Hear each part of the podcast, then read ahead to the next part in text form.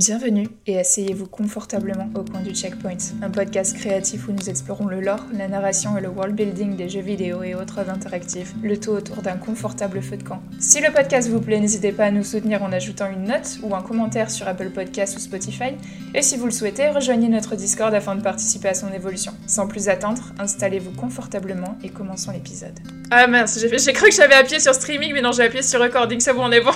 Et pas Je commence direct. Ils vont la Mais en fait, j'ai toujours euh, peur parce que le bouton il est juste au-dessus de recording. Et si j'appuie sur streaming, ça veut dire qu'on enregistre l'épisode pendant deux heures. C'est bien, on est en stream, mais par contre, j'aurais rien enregistré du tout. Donc, Euh, Euh, en je tout te cas, propose de, de Ouais. faire l'intro et je me charge du, de lead le, podcast. bah vas-y, vas-y leader, vas-y champion. On ça, que- ça a commencé, on est déjà live. On est déjà live Ouais. Let's go. Euh, bah, bienvenue au coin du checkpoint, donc notre podcast euh, bi bimensuel qui parle de l'or et de. Non, ça, enfin, oui aussi, mais Oh, bimensuel donc qui parle de l'or et de world building dans le jeu vidéo. Euh, je suis donc autour du feu avec Jack No. Bonjour Jack No. Je suis bien réchauffée. Avec Matt. hein. Bonjour Matt. Et avec Sky. Bonjour Sky. Bonjour, il fait trop chaud. Et avec moi. feu. Bonjour moi. Bonjour à toi. Bonjour à toi. Bonjour Et toi. donc aujourd'hui, avec la fine équipe, on est parti pour vous parler de Alors comment, on écrit ça écrire, comment De écrire des Caracabulin. personnages attachants? En gros, des personnages intéressants, attachants, auxquels on peut relate, auxquels on peut se, se reconnaître, apprécier, aussi aimer détester. euh, Parce que les personnages qu'on aime détester sont aussi des personnages qu'on doit, qui doivent avoir. En tout cas, écrire des, écrire des- des bons personnages, quoi. des bons Voilà. personnages, mais surtout qui génèrent en fait de l'empathie de la part des. euh, De l'émotion, de l'empathie, ouais. Alors, je vais même d'ailleurs un peu plus loin que les personnages, c'est personnages et relations aussi. Ouais, Mm. carrément. Oui. Des fois, il y a des personnages, tu t'en fous un peu du personnage, mais la relation qu'il a avec quelqu'un d'autre, t'es en mode, oh, ça. quand même. C'est ça. ça. Oh, j'aime bien là. Oh, j'aimerais bien, pas être l'un des deux, mais être la relation des deux. Ok, gros, alors, Sky ça- Non, mais On pas la relation, ça. la relation, mais genre. Non mais tu vois un petit exemple par exemple euh, Mass Effect 3, j'ai oublié son nom mais le fils de euh, de Fane, de l'assassin. Oui, oui, oui, oui. Euh, on n'en a rien à péter de son gamin, mais en fait sa relation père et, la relation père et fils entre travers de notre, ce qu'il notre raconte. camarade et au travers de ce qu'il raconte et de leur évolution en fait est hyper intéressant. Ouais, carrément. Ouais, c'est pareil, tu vois, des fois, t'as genre t'as un crush sur un personnage, mais tu veux pas remplacer le crush, tu veux être le crush pour avoir la même relation. I don't, Parce know que c'est if, la relation qui est cool. Tu I vois. don't know if I want to be you or if I want to be in love with you. Ouais, c'est ça. ça. Ouais, et du coup, on a aussi un petit point chimère euh, lié au sujet et un petit quiz à la fin. Ouais. Et je pense qu'on peut peut-être commencer par. Est-ce que vous avez des recos, vous, cette semaine? Oui, Oh bah vas-y, tendance. Oui, j'ai j'ai- j'ai vu, euh, j'ai vu un film et oh, c'était divertissant. Est-ce que c'est un animé? Non, il y avait des vrais gens. euh, et et- et il y avait du, il y avait du vrai métal dedans, il y avait des vrais avions et c'était Top Gun Maverick. Allez. Ah, Et- entendu vraiment du Ouais. bien. Honnête- honnêtement, oh, qu'est-ce que c'était divertissant, c'était une dinguerie. hein. Ouais, le- Parce la, que- la filmographie, elle est incroyable. Les- déjà en termes de, de cinéma, c'est cool. En termes de plans qu'ils te proposent, la manière dont c'est fait et tout, c'est très très bien fait. C'est vraiment un film quali. J'avais noté c'est de qui C'est de Joseph Kosinski qui vraiment fait son taf. En plus, il y a beaucoup de recherches sur euh, tout ce qui est pilote de chasse et tout, donc il y a une volonté de réalisme avec quelques temps quand même un peu de un peu de cascade euh, stylé sexy parce que faut divertir. Ouais. Mais genre le film est bien écrit, les dialogues sont cool, les personnages ont des bonnes relations et vous avez un payoff sur un dogfight à la fin, donc les avions qui se battent entre eux, qui est oh, exceptionnel. Vraiment, on l'a vu avec mon, avec un de mes colocataires, on était dans le canapé devant la télé, on était en Oh, en vrai on aurait dû aller le voir au cinéma parce que cette scène quand même. euh, Je pense que c'est Oh, typiquement c'est- le film que tu dois voir au cinéma. Ah ouais, c'est c'est Ouais. vraiment, vraiment, vraiment impressionnant et très C'est très un peu beau. mon regret, je pense que j'ai bien envie de le voir mais je peux pas le voir au cinéma, il y est plus et euh, Ouais. Ouais. Il va Mais tu vois, sur- ça sera jamais je pareil pense, juste euh. sur une télé, juste sur la Sur, télé. quoi. sur Paris, on a un petit cinéma où si tu vas, bah, un groupe de 5 ou 6, tu peux choisir ton film qui est diffusé. C'est vrai Ah ouais, Ouais. ça Ouais, ouais. Et ça, c'est trop cool. Je sais, alors, je sais pas s'il a survécu au Covid. Je... Ah, Alors, problème. si, si Mais- jamais vous êtes de passage à Athènes aussi, il y a des cinémas en plein air incroyables où euh, vous avez, bon ça se passe la nuit, vue sur l'acropole, vue sur la lune, les étoiles, euh, un petit peu en haut, euh, en haut de la colline. Et euh, c'est c'est incroyable, c'est magique, parce que l'acropole, euh, la nuit, elle est illuminée. Donc ils ont mis Avec un peu de chance, il y a Artemis qui lui ont fait un petit Voilà. câlin. Tu vois, tu vois le Mhm. petit Cupidon qui va. en tout cas, bref, c'est super romantique, allez-y. Euh, voilà, c'était ouais, Top Gun Maverick, franchement, je, je conseille. Parce que pour le coup, j'avais pas vu le premier Top Gun en plus. Ouais. Bon, il y a quelques personnages qui reviennent, tu sens qu'il y a des relations, mais ils les expliquent Ouais. plus ou moins. Mm. Tu perds pas grand chose. Et ouais, qu'est-ce que. En fait, c'est. Tu vois, je vais cracher un peu sur Marvel. Mais c'est un film qui a un budget de Marvel et c'est tellement plus divertissant. Genre. Il n'y a pas besoin de super-héros à la conque ou des trucs comme ça avec Ben, des blagues nulles. Juste, tu nous mets des avions. C'est un budget Marvel, mais pas. C'est pas allocated aux mêmes endroits. Genre, j'ai l'impression que Marvel, il y a vraiment beaucoup de, de fonds verts et de VFX. Et j'ai l'impression Mhm. que dans Top Gun Marvel, il y a eu beaucoup de shots sur les l'endroit en fait. Bah, Il y a, il y a Après, une différence, comme- Tom Cruise. Tom Cruise aime pas trop les plans. Les... Oui, Ouais, il fait les les- cascades lui-même. il, il et- aime pas les vraies Ouais, cascades, c'est un il y a- taré ce gars. Mais tout le, quasiment tout le crew euh, de, du film a, en fait, il y a des cascades qui ont été réalisées numériquement, il y en a quelques-unes quand même, Mm. et quand vous voyez le film, vous comprenez. Mm. Mais il y en a une surtout qui, tu la vois, je fais, oula, j'espère que c'est pas vrai ça. Mais tout ce qui est avec des- euh, l'avion qui se retourne. euh, ah ouais, le ouais, elle, elle- euh, elle- ah ouais, elle est incroyable. C'est un espèce de cobra augmenté. Mais du coup, toutes les cascades réalisables physiquement ont été réalisées par les acteurs et par Tom Cruise dans leur jet. Et en mode, Dans leur jet, ouais. waouh, les gars, c'est, Ouais. c'est un taf. un Mais en fait, ça. tu, tu sens la différence. En tout cas, moi, euh, je, je sens Ah, vraiment la différence. Et ça, je regrette, un- par exemple, The Witcher, euh, la série, je regrette vraiment qu'ils ont qu'ils aient pas filmé en location. Comment c'est Oui. en- comment dire En- sur- sur Directement place. sur place, mais en, en, en Pologne, en Pologne, ça aurait été énorme s'ils avaient filmé un peu plus euh, Ah ouais. dans les montagnes, dans les marécages, quoi. Quelqu'un a une autre reco du coup. Oui, moi je vais recommander un petit jeu que j'ai acheté sur Steam euh, juste pour me détendre de temps en temps. Il s'appelle euh, Dave the Diver. Donc euh, Dave euh, le plongeur en français. Et j'en avais pas entendu parler, mais c'est un collègue qui avait posté ça euh, sur notre Slack au travail. Et en fait, c'est trop mignon. C'est un petit peu le truc que j'avais créé dans mon point chimère où je vous avais raconté.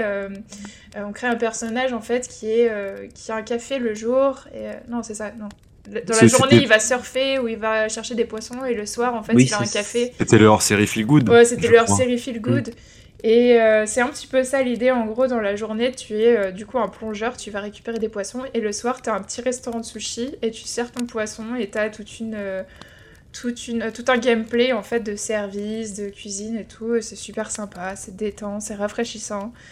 Après, c'est un peu triste parce que tu tues beaucoup de poissons, mais bon, c'est mignon. Donc, La voilà. nature. La nature, tout ça, tout ça. Bon, on sent qu'il va y avoir un, un contexte sous-jacent un petit peu écologique derrière. Ça, ça commence un peu avec une histoire, mais je sens que ça va venir. Donc, euh, en tout cas, je reco, euh, je pense que j'en ai pour une quinzaine, vingtaine d'heures. Ok. Ok. Ok, alors, sympa. Et dis-moi, Matt, est-ce que tu as une reco cette semaine? Euh, rapidement, je n'avais pas, pas grand chose puisque jeux vidéo, je suis sur Elden Ring et euh, l'héritage de Poudlard. Mais effectivement, ça vaut pas le coup de le recommander pour l'instant puisqu'il y aura sûrement des épisodes dédiés à un moment ou à un autre. Elden Ring. Euh, je enfin. vais donc rapidement vous recommander une petite série, euh, deux saisons pour l'instant, en attente de la troisième sur Amazon Prime. The Legend of Vox Machina. Oh, trop bien. Euh, Je suis en train ah, de regarder voilà, la saison c'est- 2 Ah, alors, mais aussi. c'est trop bien. c'est. On me l'a énormément recommandé, donc euh, il y a une grosse. euh, grosse Et oui, oui, Alex, opportuniteurs la, la, la- la connaissent déjà. On me l'a beaucoup recommandé suite à, au film Donjons et Dragons euh, que j'ai Voilà, c'est adoré ça, au cinéma. Et effectivement, c'est une, c'est une série animée euh, qui, est, euh, qui est faite par, euh, par le groupe. Alors, je crois que c'est ils ont commencé sur YouTube, hein, à En Critical fait, Role, ouais. euh, avec En fait, notamment. Ashley Johnson. euh, C'est l'adaptation de. Ouais, et j'aime beaucoup Ashley Johnson puisqu'elle jouait dans Blind Spot, mais surtout c'est la doubleuse de Ellie dans. euh, dans Elle est cool en général. Et elle est très cool et voilà, l'animation est très chouette, super bien réussie, c'est très beau, la musique est hyper cool, c'est très drôle, euh, c'est assez adulte, surtout parce que c'est trash euh, et vulgaire. Et, euh, et ma femme a fait notamment un parallèle avec euh, Avatar, le dernier maître de l'air, en, Ouais, termes ça, de, ça a l'air. Ouais. en termes de vibe, en termes de visuel. euh, Ah, Surtout, il y a un personnage surtout qui est très, très avatar dans la saison 2. Oui, J'ai une question extrêmement importante pour toi, du coup, Matt. oui, Enfin, pour moi, en tout cas, importante. Quelle est la durée des épisodes? Une vingtaine de minutes. Oh, c'est génial. 20 c'est- c'est 25, je crois. Avec Ouais, euh, générique. entre 22 et 25. Ouais, euh, c'est c'est 25 avec générique inclus, donc 20. C'est euh. très bien, parce que j'ai un problème d'attention quand les épisodes dépassent les 30 minutes. Non, c'est moins de 30 minutes. C'est très très cool. Et il y a deux saisons. Et euh, je crois que la troisième a été validée, mais pas, euh, Et pas euh, encore sortie. pour un peu Voilà, plus de précision, Vox Machina. C'est une adaptation de la campagne, la première campagne de Critical Role, Oui. qui est du coup du JDR avec des voice actors euh, anglophones euh, relativement connus. En fait, à la base, ils n'étaient pas tous connus et Ça les a un peu fait exploser certains. Et euh, c'est honnêtement très très cool. C'est donc très clairement inspiré de Donjons et Dragons, hein, effectivement. euh. Oui, oui, la campagne à la base c'est du Donjon et Dragon, ils ont cassé quelques règles, ils ont mis un peu des leurs et, et ça Oui, part. c'est ça. Bah, peu, les- un les- peu les- Les, théâtre. les- les héros, il y a le barbare, il y a deux euh, halflings, euh, dont un barde et, un- et une paladin. Oh, Euh, deux- le barde. Scanlan le barde et deux, deux elfes, deux elfes qui sont euh, tous les deux euh, rogues, je suppose, deux, rogues. Euh, il y en a une Et euh, Ah, Percy, donc, je sais pas trop ce qu'il peut, ce qu'il peut jouer. C'est un humain. Percy, c'est une, cla- c'est une classe ouais. euh, faite à lui. Parce que c'est un gunslinger, euh, donc C'est un un pistolero. Et normalement, il n'y a pas de pistolet, mais lui, il en a crafté. Voilà. Donc, Et- euh, Le, le voice actor se vantait plusieurs fois d'avoir cassé la campagne en mode bah moi vu que j'ai un flingue ça le fait chier parce qu'à chaque fois bah je tire sur les gens et normalement on ne tire pas sur les gens. Enfin voilà, The Legend of Vox Machina, grand plaisir sur les deux saisons, j'attends la troisième, c'est très très cool, c'est très drôle, c'est très beau, amusez-vous. Et Et toi, mon moi, cher Alex J'ai une petite reco. Alors, attention, c'est une reco euh, signée euh, de gauche. hein.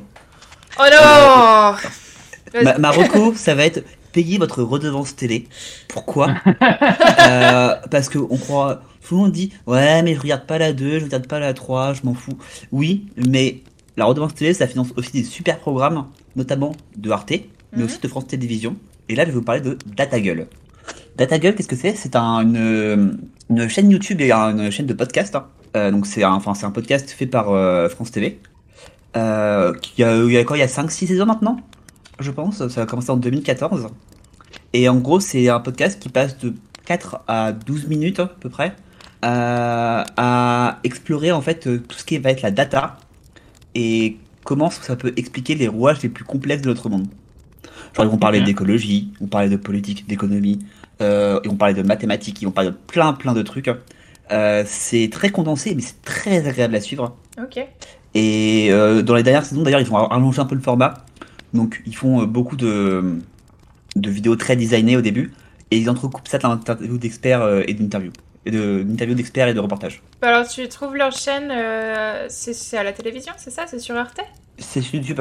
C'est sur YouTube, d'accord. Parce que Arte met ses- la plupart de ses documentaires aussi Alors, sur, YouTube, c'est C'est ça? c'est pas Arte, c'est France Télé celui-là. Ah, c'est France Télé, d'accord. J'ai cité. Arte aussi parce que je suis un très grand fan de Arte Arte, créative. euh, Arte, Arte, c'est cool, ils, pa- ils passent le Hellfest aussi et ils ont des ah, super... euh, Arte, euh, bon, petite rencontre en plus, Bits de, Ar- de Arte, génial comme chaîne, allez voir. euh.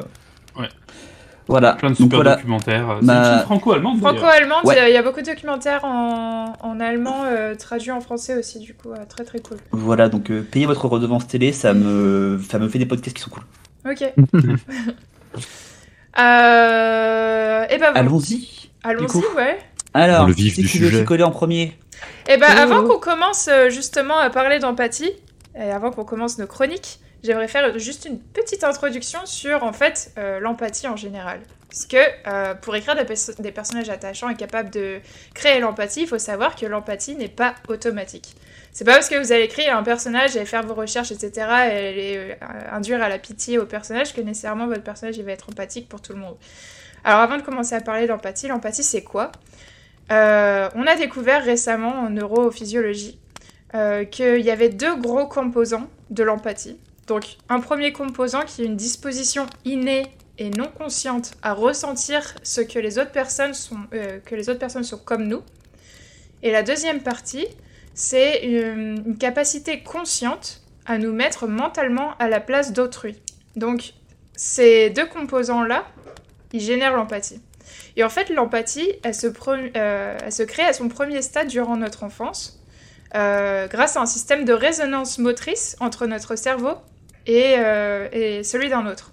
Donc par Un mot exemple, compliqué. un enfant, il observe un autre avoir une douleur, par exemple, et euh, ses neurones se connectent avec une sorte d'effet miroir. Donc il va, il Mhm. va un peu imiter et il va comprendre en fait qu'il a mal. Mais en fait, le deuxième composant, il se développe plus tardivement euh, dans, dans notre... Dans notre euh, dans Cerveau notre- euh, ouais, quand on, quand on grandit en fait. Ouais. Et c'est en fonction de notre niveau d'attention et de notre niveau de motivation. Et en fait, c'est notre niveau de motivation à essayer de comprendre autrui. Donc ça, en fait, Un les enfants, les enfants, ils en sont pas capables. et ça, j'ai directement quand j'ai lu ça, j'ai pensé à toi, Sky, parce que je sais que ton niveau d'attention, Ah ça là part un petit peu. Donc, euh, voilà. Mais bon, t'as la motivation, c'est bien. Donc, en fait, ce que tu veux dire. Oh, ce que j'en conclus, c'est que, en fait, les enfants, la moitié des enfants sont des petits psychopathes. Parce qu'en fait, là, ils ont que la moitié de. Ils ont la moitié de l'empathie qui fonctionne. Donc voilà, deux choses euh, importantes que je me disais qu'il était bien de- d'expliquer euh, comment marche l'empathie en fait. Donc, mort aux enfants sauver l'humanité, mort aux enfants Est-ce qu'on peut appeler peu- l'épisode comme ça? C'est un peu extrême quand même. Quand même. Ouais, un peu hardcore.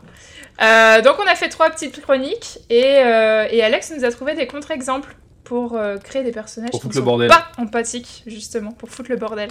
On va commencer avec la première chronique? Oui, c'est la mienne, je crois, il me semble. Euh, donc du coup, ça va être une chronique sur, euh, alors très largement, euh, les traits de personnages qui peuvent les rendre empathiques ou pas, et en gros de la création de personnages à, j'allais dire à grande échelle, mais c'est pas le bon mot, dans les gros traits, dans, grossièrement, on va dire. Donc par exemple, en général, per- moi en fait, à chaque fois, je fais de la création de personnages pareil. C'est tu prends un gros trait de personnage qui pour le définir, qui euh, en fait faut un trait de personnalité, quelque chose de visuel pour moi pour qu'il pour qu'il ressorte. Parce que si ton personnage ressort pas, c'est compliqué d'avoir de l'empathie.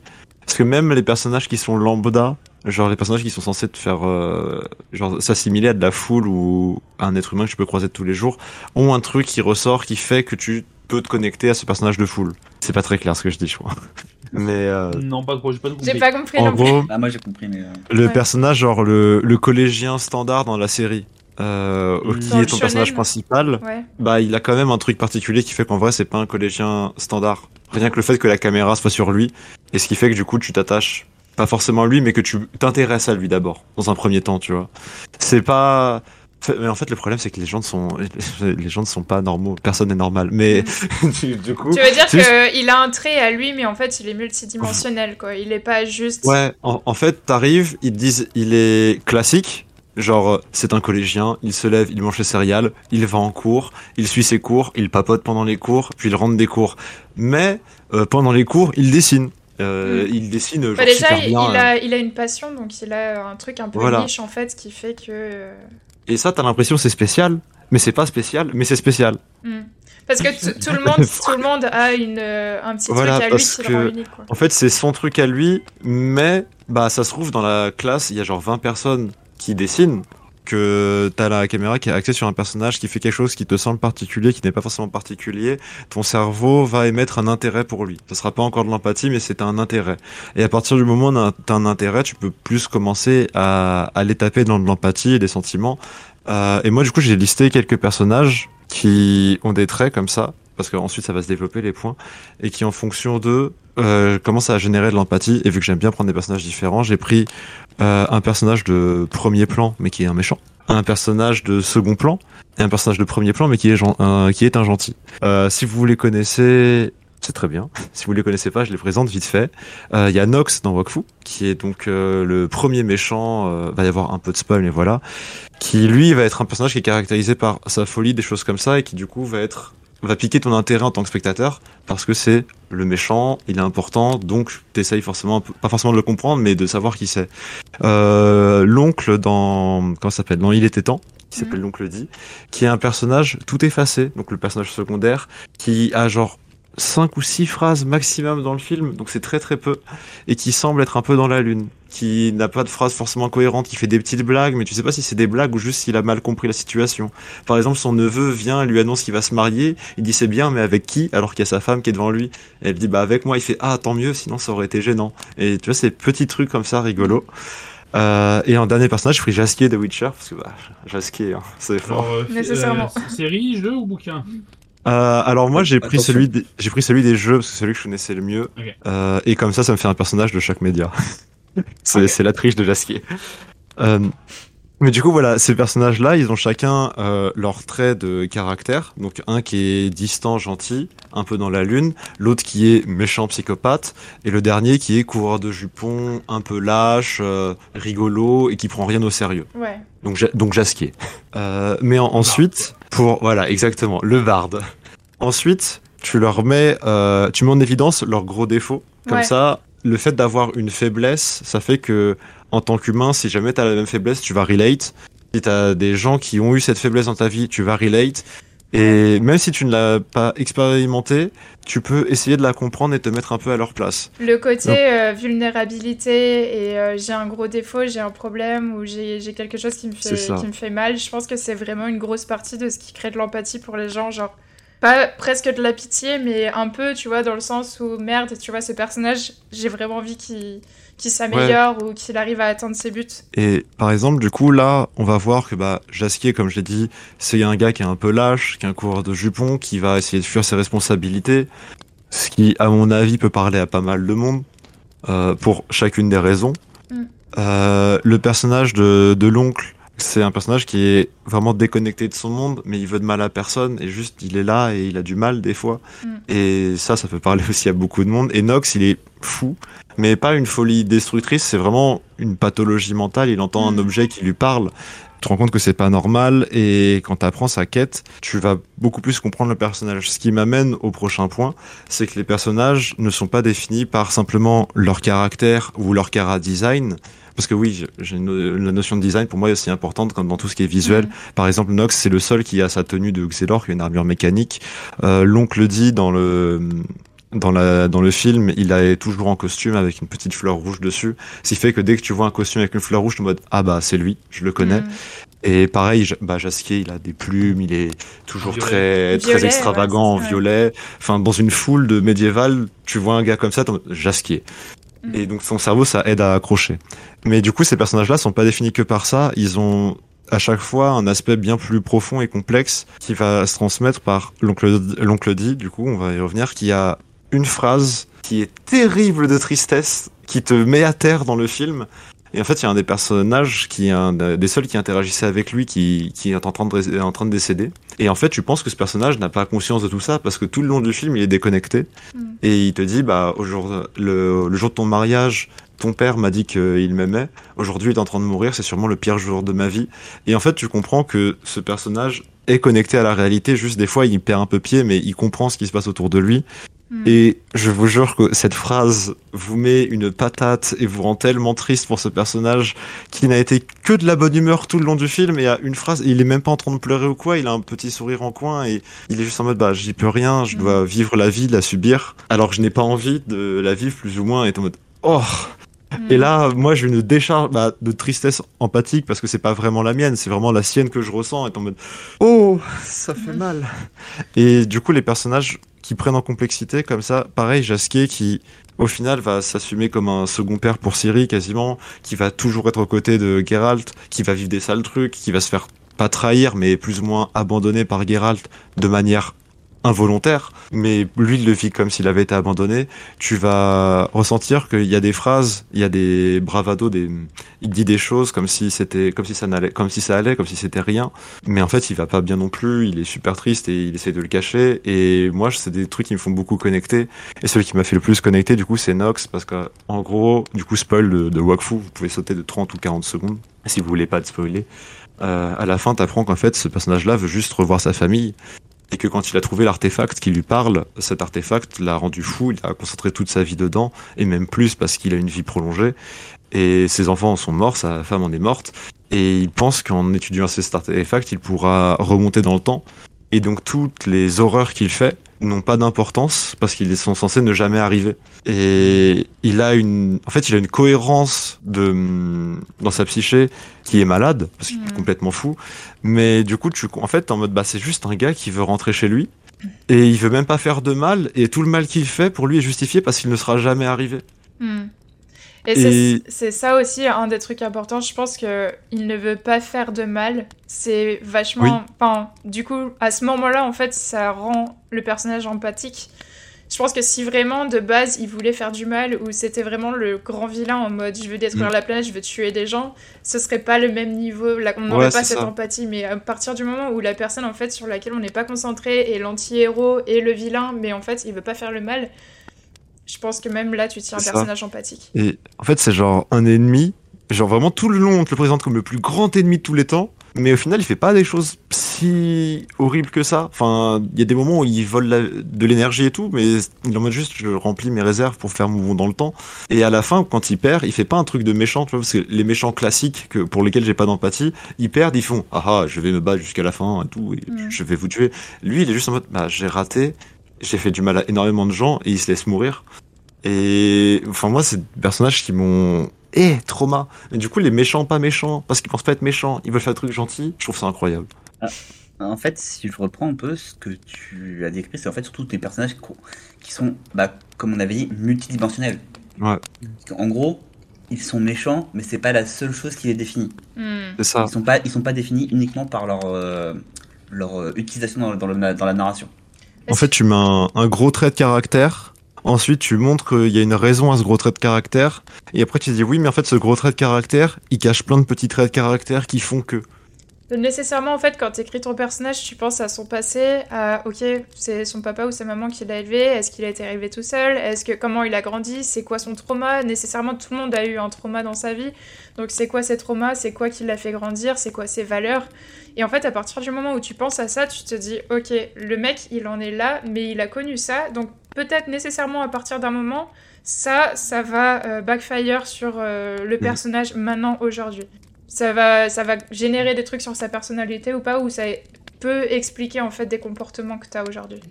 Oui, c'est ça. En fait, à partir du moment où tes comportements, en fait, les comportements les plus horribles qu'ils soient, s'il y a une vraie raison qui te touche en tant que personne, tu vas quasiment réussir à les comprendre pour certains. Certains, tu vas les comprendre. Et du coup, tu, bah, en fait, tu mets une, comme on parlait tout à l'heure de, tu sais, l'effet miroir dont tu parlais, c'est, ça va résonner en toi et tu vas être en mode, ah bah, du coup, je comprends parce que ça se trouve dans sa situation, j'aurais fait ça.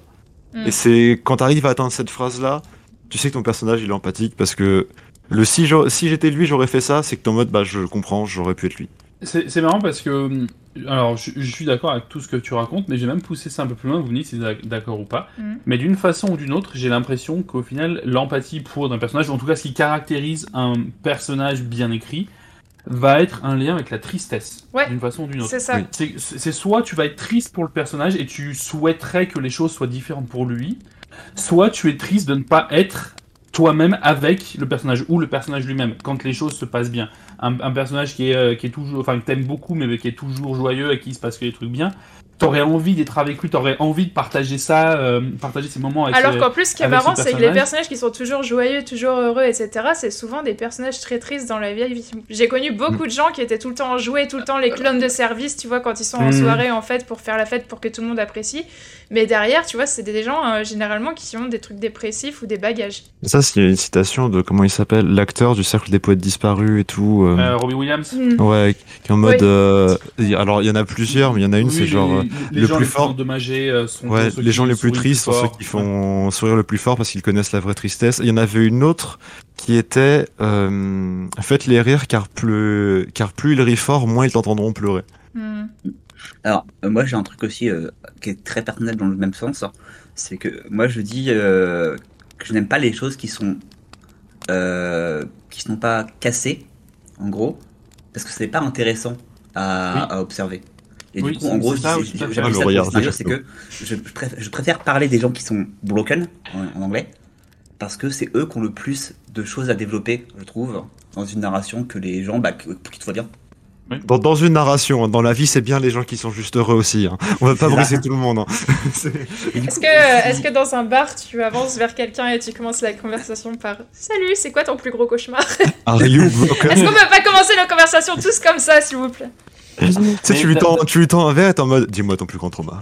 Alors, D'un- tu vois, moi, tu arrives, tu me autre dis, côté, salut, c'est quoi euh, ton plus gros cauchemar Je te dis, bah, là, tu viens me parler, je suis pas bien. Et toi. Mais, euh. Mais d'un autre côté, enfin, il y a quand même ce cliché que euh, les meufs aiment les bad boys, quoi. Parce qu'il y a un truc à réparer, il y a un truc à faire changer.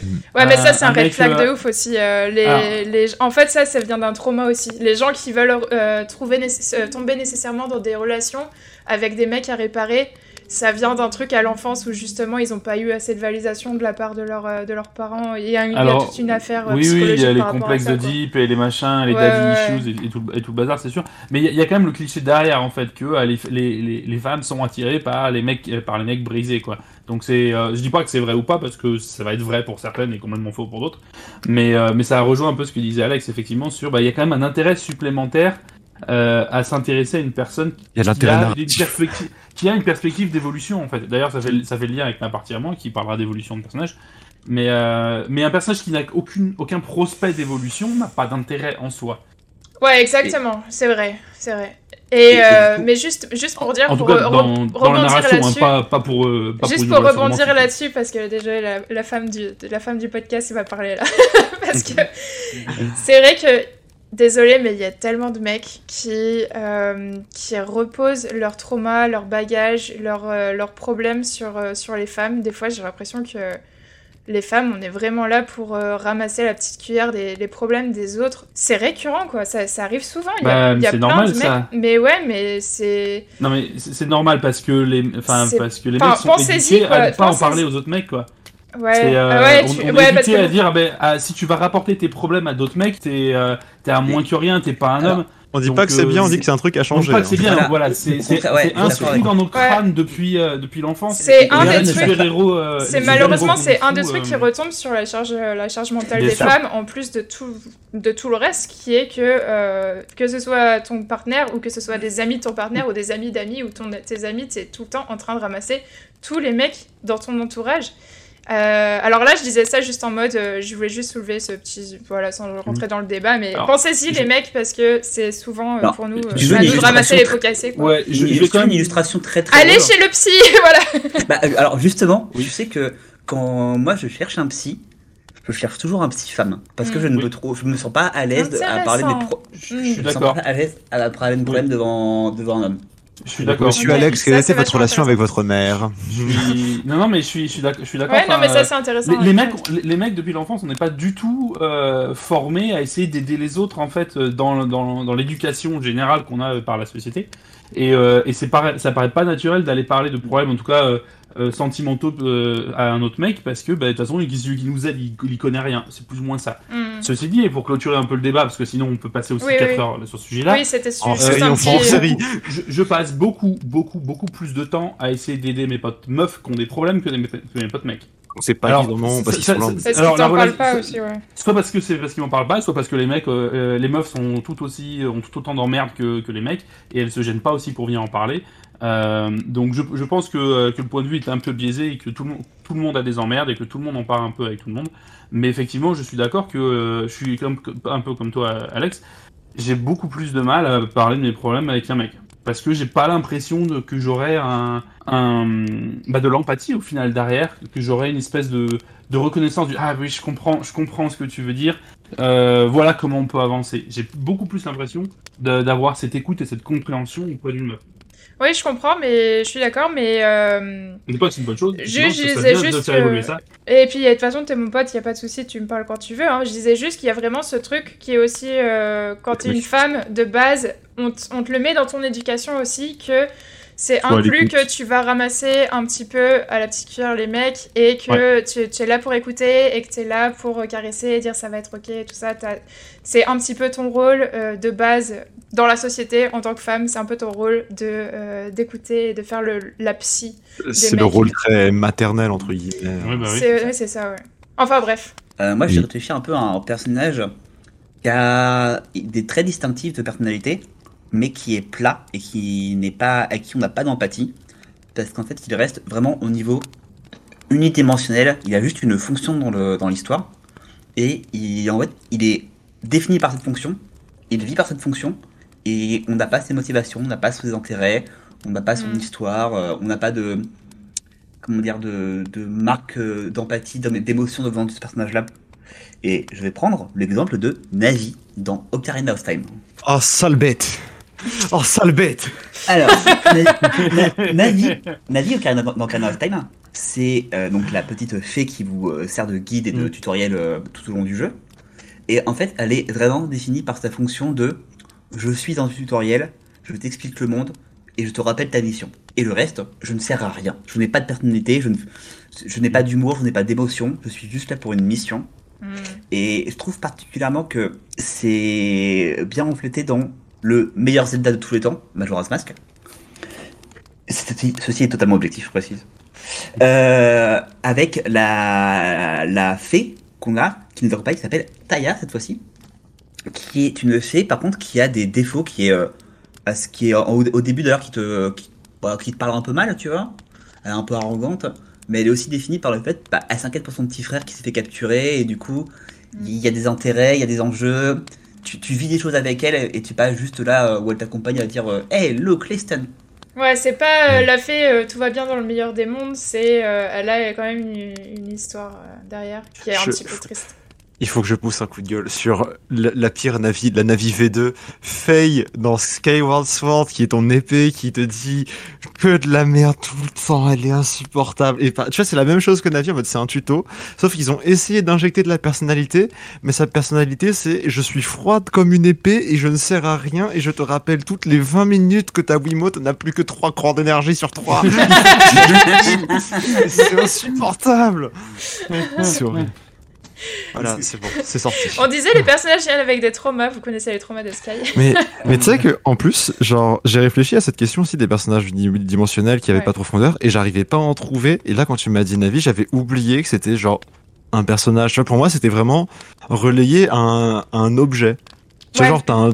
Genre ça c'est une genre une Google Home qui est en mode euh, attention dans 3-5 mètres appuyez sur A pour couper une liane Bah, c'est j'ai- tout. J'ai pensé à un personnage qui est vraiment. euh, c'est les personnages de Naruto féminins. Parce que, comme disait le mangaka de Naruto, il, il sait pas Mm. écrire des femmes. Et ça se voit. car- J'adore Naruto, j'avais tous les mangas quand j'étais petite. honnêtement Mais ils sont claqués Hinata, enfin tous les personnages féminins, c'est juste des petites, euh, des petits. Désolé, je suis en train de faire le Après- truc euh, visuellement, tu vois, elle est tout le temps comme ça, en train de faire son truc de kawaii triste. Alors, oui. Pour de moi, les bully. personnes de Naruto, c'est vraiment les intérêts féminins numéro 1, intérêts féminins numéro 2. Ouais. C'est- terriblement ça dans Et Naruto. c'est En, en fait, ce qui est un peu triste, c'est qu'on voit qu'au départ, il essayait de développer et on voit qu'il a pas trop réussi Non, et du coup, il a Il a fait abandonné. ah tant pis, je peux pas, j'ai pas le temps. La Tu vois, petite mais- meuf derrière, euh, sans personnalité, qui, qui n'ose pas parler à Naruto, qui est timide. Bah, c'est- et en, en fait, plus, c'est tout, sais, tout il a- du long, même quand elle devient adulte, elle est comme ça Il aussi. y a, il y a des fois quand tu relis, tu, tu vois qu'il il réessaye un peu en mode regardez, elle a eu un power up, du coup, elle a tel trait de car ah ça marche pas, tant pis. Non. Bon bah je reprends mes zones.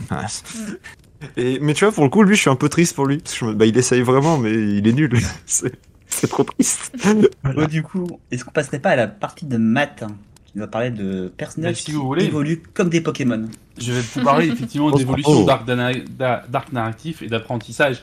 Parce qu'effectivement, euh, et on a commencé déjà à le toucher un petit peu, la le véritable intérêt d'un personnage, surtout c'est un personnage avec lequel on va rester, euh, que ça soit à travers un jeu vidéo, une série ou, euh, ou- ou des bouquins. Les films, c'est un peu plus compliqué comme c'est quand même beaucoup plus limité dans le temps, mais l'idée Mm. reste la même. Alors, sauf Marvel. C'est un personnage qui va, qui va finir dans un état et dans un endroit différent de là où il a commencé.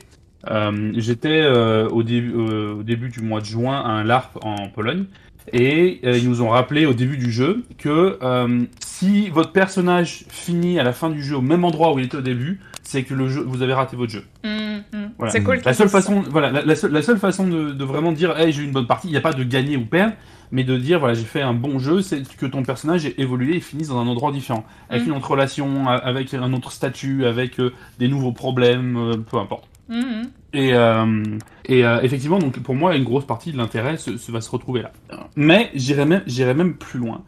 J'irais même que euh, l'évolution prend d'autant plus d'intérêt quand elle n'est pas linéaire, d'un point de vue chronologique. Je vais vous donner un exemple. Je vais prendre l'exemple de Ellie dans The Last of Us. dans The Last of Us. Alors effectivement, qu'il y a une relation qui évolue énormément avec Joel, et euh, bon, je vais, je vais laisser cette partie, euh, cette partie relationnelle de côté, parce que je crois que tu vas en parler, euh, Jack No, de côté Eh bah ouais, bizarrement, j'en parlerai Voilà. après. ouais. Donc euh, voilà, donc je vais vous, je vais vous laisser, euh, je vais te laisser un peu la partie relation, mais à un moment, effectivement, Ellie va mettre une balle dans, euh, dans la tête d'un d'un mec pour sauver Joel. Et on se dit, ouais, la gamine de 14 ans, elle vient de tuer quelqu'un. Mm. Gros, gros impact, mais elle vient Ouais. de tuer quelqu'un pour protéger un mec qu'elle euh, duquel elle se plaignait jusque-là. Bah ouais, bah. Donc tu comprends qu'effectivement il y a une évolution de, psycho- de psychologie. Mais tu apprends plus tard que ce n'était en fait pas la première fois qu'elle tuait quelqu'un et qu'elle avait déjà dû tuer avant. Qu'elle avait dû tuer une personne qu'elle aimait. Donc différents contextes, diffé- différents impacts. Mais en fait, le fait que euh, cette évolution n'est donc pas chronolo- euh, chronologique, puisque tu remets en question ce que tu pensais savoir de cette personne, et ce qui te donne une nouvelle lumière sur tout ce qui vient de se passer. Hmm. On a, on a régulièrement ces- cet exemple aussi, effectivement, par exemple, euh, God of War, euh, les récents God of War avec Kratos, et sa relation avec la haine et la vengeance, où tu crois qu'effectivement c'est la première fois qu'il fait quelque chose, et qu'en fait il avait déjà essayé, mais que ça avait échoué, et que ça explique en fait tous les éléments qui viennent de se passer, et certaines réactions, et ça, ça donne une lumière complètement nouvelle à, la façon d'approcher les choses. Moi, j'en parlerai dans ma chimère, mais pour moi, généralement, dans ce que, ce que j'ai étudié, la plupart des cas, justement, ça enlève l'empathie du lecteur ou du joueur ou euh, de, de la personne qui regarde le film si le personnage est un tueur. Donc, dans Ellie, je pense que c'est un cas super rare où tu gardes l'empathie pour Ellie même si elle a tué des gens. C'est c'est très très compliqué de, de trouver un personnage Alors- empathique à partir du moment où il devient meurtrier. Où il agit sur sa vengeance meurtrière. quoi. Moi, je suis peut-être un psychopathe alors. Je me pose non des questions. Ah ouais? Bah, j'ai- plein fait, de cas, en fait, le- plein de cas d'études où- le pourquoi. En fait, moi, le non, mais truc, c'est même, que. le, même le pourquoi. Je- tu, tu lis par exemple, tu lis Thérèse Raquin, le personnage de Zola, qui est euh, mariée avec un, un vieillard euh, à cause de la dot, euh, elle est mariée- mariage forcé, aussi. etc. Euh, tout du long, en fait, tu as de la, de la misère pour elle, parce que tu dis, putain, la pauvre, mariage forcé, il est détestable, le gars en plus, il est tout le temps malade et tout, euh, elle a pas envie d'être avec lui, le vieux gars. Mais à la fin, elle passe à l'acte, elle le tue, et c'est le moment où, en fait, elle perd toute son humanité, et où tu dis, putain, bah d'accord, ok, elle est passée à l'acte, et moi, à ce- moment-là, il y a eu un espèce de switch, je me dis, mais en fait, elle est détestable, je peux plus l'aimer, elle, est- elle a passé à l'acte. Ça dépend Euh, du alors, alors que moi, pas du contexte. tout, tu vois. Contre-exemple, contre-exemple. Mais en fait, on tue pas, à part si t'es pro-peine de mort, jamais en tant qu'humain on tue un autre être humain sans avoir. Imagine le, le niveau de PTSD et la morale Ouais, mais- derrière ça, tu tues pas un autre humain. Comme contre-exemple, comme dit Sky, ça dépend du contexte.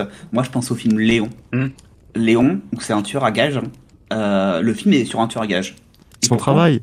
Tout, tout, tout le long du film, t'as de l'empathie pour le personnage. Ouais, mais il tue des ninjas en noir. Ça va être mon autre exemple, et, euh, et c'était pour poursuivre un peu effectivement.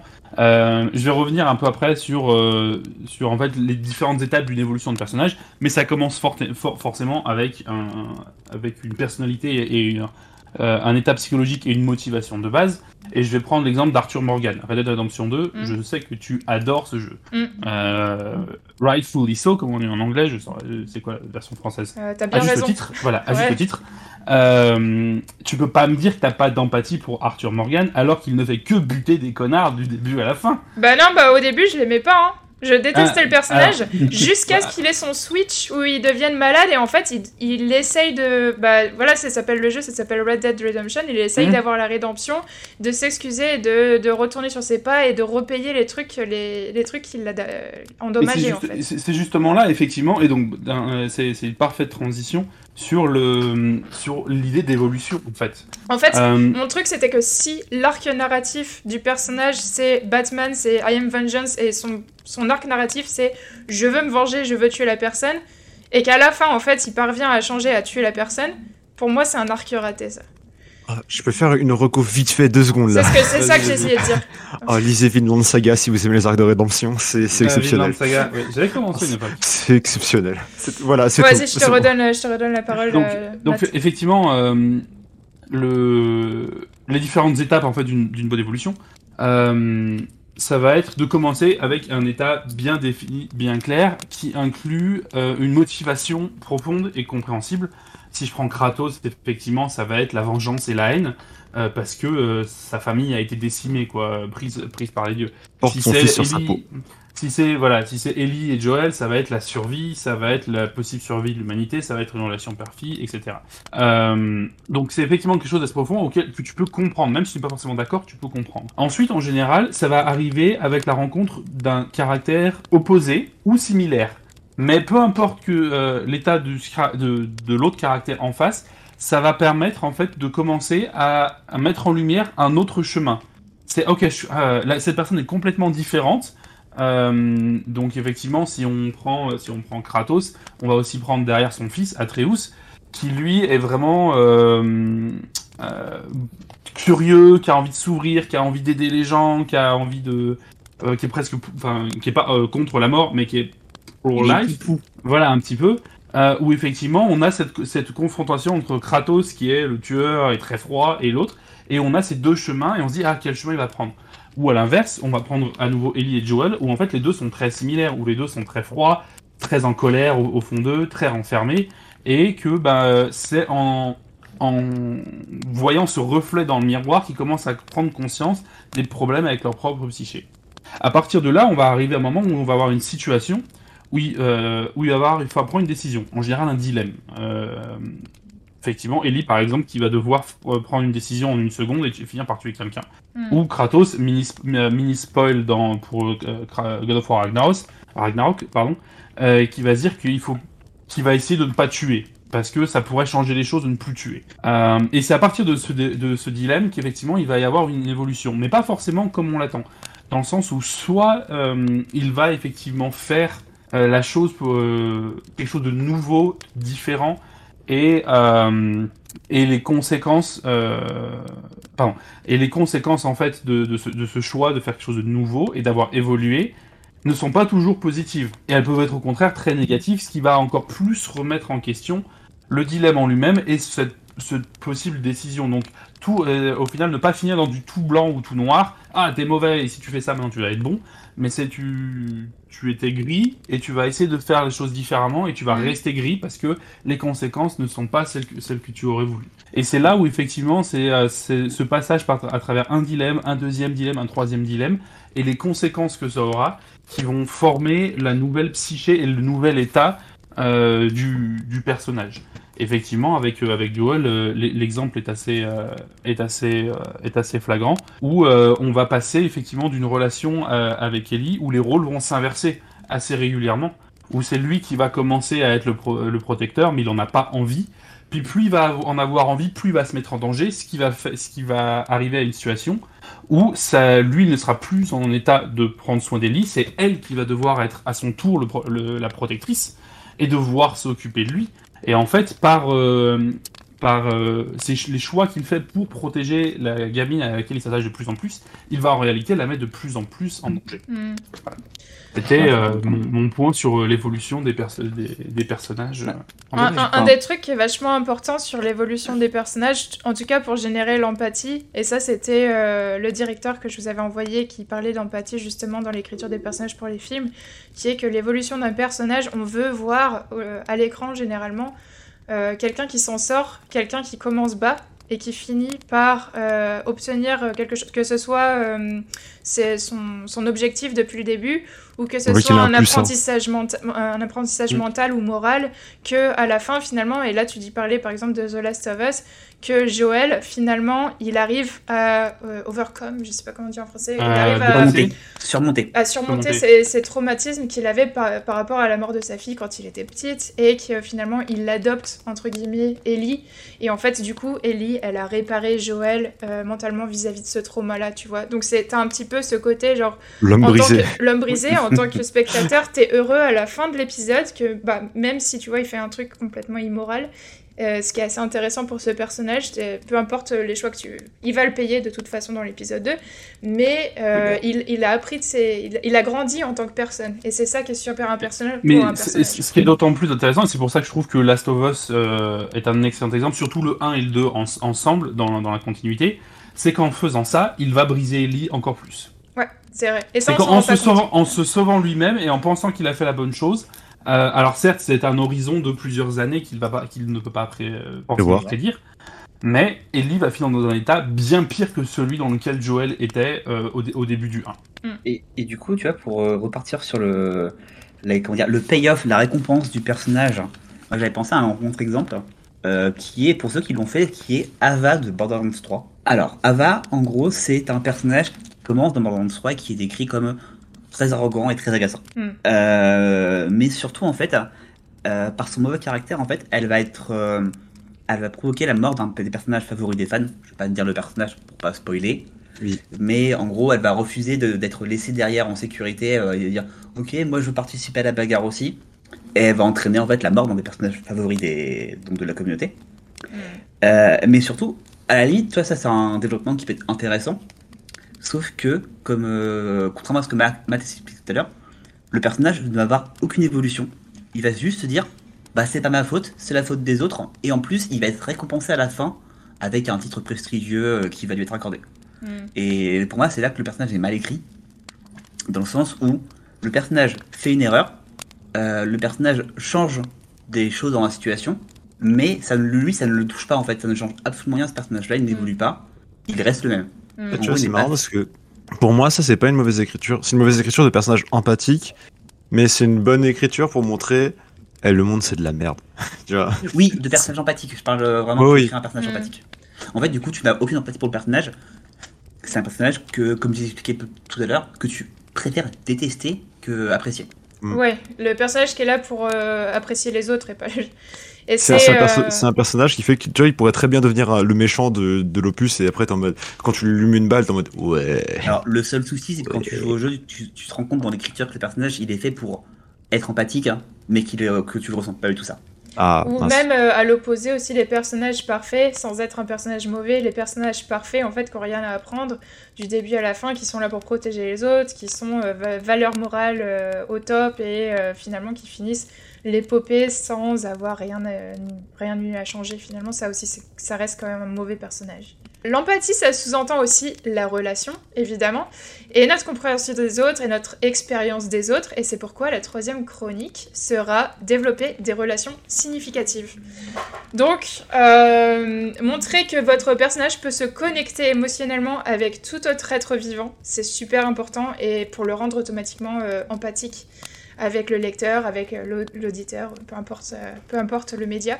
En fait, vous prenez par exemple un personnage détestable au travail, odieux avec ses collègues, etc., et vous le mettez, enfin vous le, faites rentrer chez lui, et directement il commence à prendre soin de ses plantes. Immédiatement, en tant que spectateur, on ressent une forme d'attachement pour lui, une forme d'empathie. Il se dit, ok, en fait, il est comme nous, il est humain, il est capable de prendre soin d'un être, il a cette sensibilité malgré tout. Ça va quand même créer cet attachement malgré euh, son attitude. Euh, avec euh, euh, The Whale, qui était le film qui est sorti cette année d'Aronofsky, justement, il y avait cette scène avec le personnage. Donc, le personnage principal, il est très obèse morbidement. Et il est un peu incapable de se déplacer sans sa chaise roulante, mais en début de chaque journée, il mettait des petites graines tous les jours sur le rebord de sa fenêtre pour nourrir les oiseaux. Et ne serait-ce que ces quelques secondes, en fait, de filmer le personnage qui a du mal à se déplacer, mais il va quand même nourrir les oiseaux le matin, ça le rend directement touchant, attachant, peu importe s'il évolue pas, peu importe s'il choisit de, de rester dans sa condition. En fait, tu te dis putain, en fait, le personnage vraiment, il est humain, il est comme nous, quoi. Un autre truc qui est super important, c'est de montrer la, la vulnérabilité, donc les doutes ou les blessures. Euh, je pensais au petit ninja dans Naruto, par exemple, typiquement, comme on disait, euh, Sky dans les shonen, l'adolescent typique euh, des shonen euh. Naruto avec des rêves sur la comète.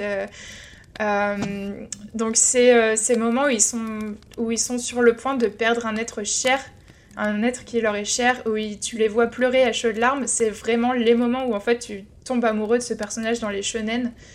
Euh, parce que c'est des mecs avec la folie des grandeurs, mais généralement en fait ils, ils perdent des gens ou alors euh, ils sont sur le point de frôler la mort. Donc Mon cerveau, il marche pas. connectes. Il marche Quoi pas comme ça. Mon cerveau, il marche pas comme ça. moi, moi, je, moi, je connais quand ils font un truc stylé. Je suis en mode, waouh! C'est là que je les aime bien. T'es badass, toi. euh, euh, t'as, des moments en fait où des personnages sont connectés ensemble et euh, ils survivent quelque chose ensemble ou quelque chose les relie. Et je pensais typiquement Hermione, Ron et Harry qui se retrouvent liés par les liens de l'amitié, TM. Euh, face au danger de Poudlard. Et donc en fait ils partagent également des secrets. Et en fait la découverte de ce qui se passe dans les profondeurs de l'école ça les unit jusqu'à la fin de la saga. Et on peut même imaginer que jusqu'à la mort en fait plus tard après euh, la suite des livres ils seront connectés ils seront liés ils seront euh, amis jusqu'à la mort.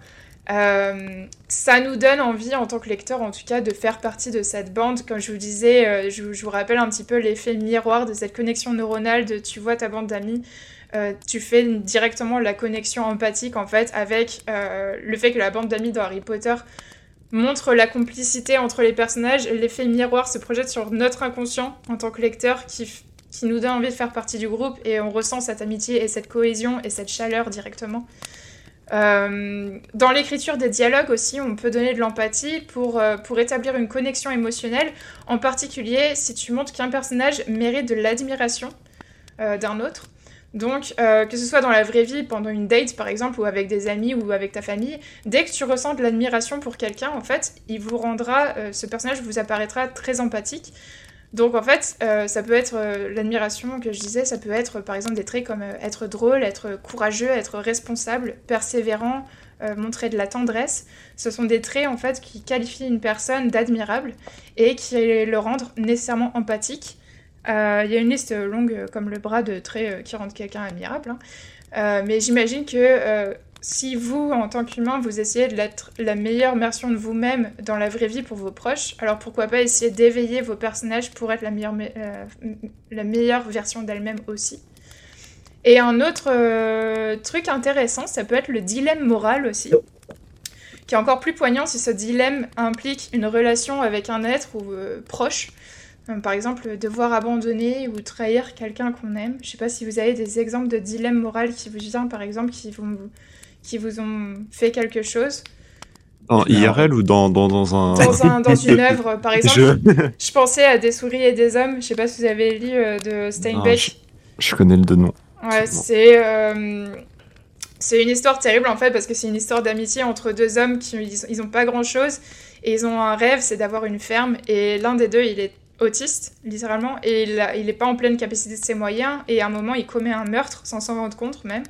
Et Ah, euh, pour, spoiler en fait à la fin du livre euh, son ami il doit lui tirer une balle sans qu'il s'en rende compte derrière la tête il, le- il le tue comme ça en fait au moment où il est au, au pic euh, d'être heureux parce que sinon il se ferait arrêter et envoyer dans un asile psychiatrique. C'est le niveau de sacrifice en fait qui vous fait ressentir une peine extrême pour un personnage, mais comme, je- comme tu disais Matt, en fait, l'empathie elle est très reliée à la peine, à la souffrance, à la douleur. Et Mm. quand un personnage est en grande souffrance, typiquement avec ce genre de dilemme moral, c'est vraiment le moment où tu ressens de l'empathie en tant que lecteur pour le personnage de Lenny et pour le personnage de George. C'est des personnages qui vous restent euh, poignants dans le cœur quand tu finis le livre. Euh, et comme tu disais, faire évoluer les personnages au fil du temps, expliquer comment les relations entre les personnages peuvent changer et se développer à mesure que l'histoire progresse. On n'aime pas, euh, notre vie n'est pas linéaire, on n'aime pas les histoires linéaires, on n'aime pas les relations linéaires, alors pourquoi pas euh, euh, ne pas avoir une relation stagnante, pour- pourquoi pas une amitié qui devient une histoire d'amour ou vice-versa, une relation amoureuse tumultueuse où deux personnages se, détestent à la fin ou se séparent, des peines de cœur, même des jeux de regard, de l'admiration au travers de regards de- d'une personne sur une autre, encore une fois de l'admiration. Euh, sans avoir à décrire le côté euh, effet papillon dans le ventre, mais juste avoir parfois un personnage qui, qui regarde un autre à travers ses yeux, euh, qui regarde la façon dont il se comporte, ça peut être assez pour donner de l'empathie, justement, parce qu'on a tous eu cette admiration à un moment pour un autre. Et je pensais directement comme exemple le moment où dans Friends, Ross et Rachel ils sont enfin mis ensemble et que tout le monde était là. Wouh Donc tout le monde attendait ça. J'ajoute un, un petit truc là-dessus. C'est surtout valable pour les séries télé, mais Oui. mettre les personnages ensemble euh, après que tout le monde euh, ait espéré les voir ensemble pendant si longtemps, ça détruit les shows. Ça peut être très raté. Alors là, ce- quand je disais Alors, dans euh, Friends, ça a été raté pas la une façon dont c'est même pas une question de, de qualité, est-ce que ça a été bien fait ou pas. C'est qu'en termes de, euh, de, euh, ah, comment on dit en français, de, de, de- pardon? Moi, je disais d'attente, parce que je suis en mode, il n'y a plus non, non, d'attente. pas, d- pour pas la- d'attente, de, de nombre de téléspectateurs. Mhm. Euh, ratings, comment on dit en français Ah, d'audience. Euh, Les- d'audience. ouais. merci. En termes d'audience, systématiquement, dans les shows où euh, ça prend un peu de temps, euh, est-ce qu'ils vont se mettre ensemble, est-ce qu'ils vont pas se mettre ensemble, etc. Dès qu'ils se mettent ensemble, euh, les audiences, elles chutent. C'est le cas de Friends, c'est le cas de Castle, c'est le cas de Mais Doctor House. J'ai encore au moins que deux, deux, trois autres cas où à partir du moment où euh, ils- ça y est, ils ont franchi le pas, la- en général, la qualité du show descend beaucoup parce qu'une grosse partie repose sur cette Mm. ambiguïté Ouais. et les audiences chutent également. Alors, c'est vrai que la partie genre jeu, te- jeu de regard, je te regarde à travers ce que tu fais et on n'est pas encore, mais c'est quand même ambigu et il y a des jeux de regard et on se frôle. Et tu vois, c'est vraiment le côté genre ça, c'est excitant, tu vois, tu aimes bien cette Mais partie-là. en, en fait, Mais ce qui peut être intéressant, c'est de se mettre ensemble, puis de se rendre compte que vous n'êtes pas fait pour être ensemble, de casser, de- d'être amis. Tu vois, ce côté, en fait, les amitiés tournent, pourquoi pas, en fait. euh, C'est- là où en fait pour, pour moi, et je vais faire un, un lien avec l'empathie, et ce que je disais tout à l'heure sur la peine et ce que tu as repris, c'est que ça va toujours être lié à une émotion qui est l'espoir. hmm.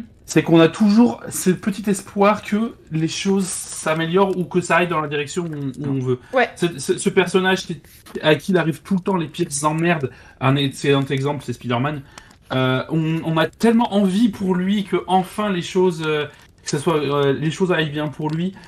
Quand c'est d'un point de vue romantique, on a toujours envie pour le- pour ces personnages, envie pour nous aussi de les Mm. voir ensemble. euh, Ça y est, tu vas enfin avoir l'amour que tu mérites. À partir du moment où ils l'ont, on perd cet espoir en fait parce que bah ça y est, ils l'ont eu donc Sauf a plus à l'a s'il l'a tout à la Donc, fin.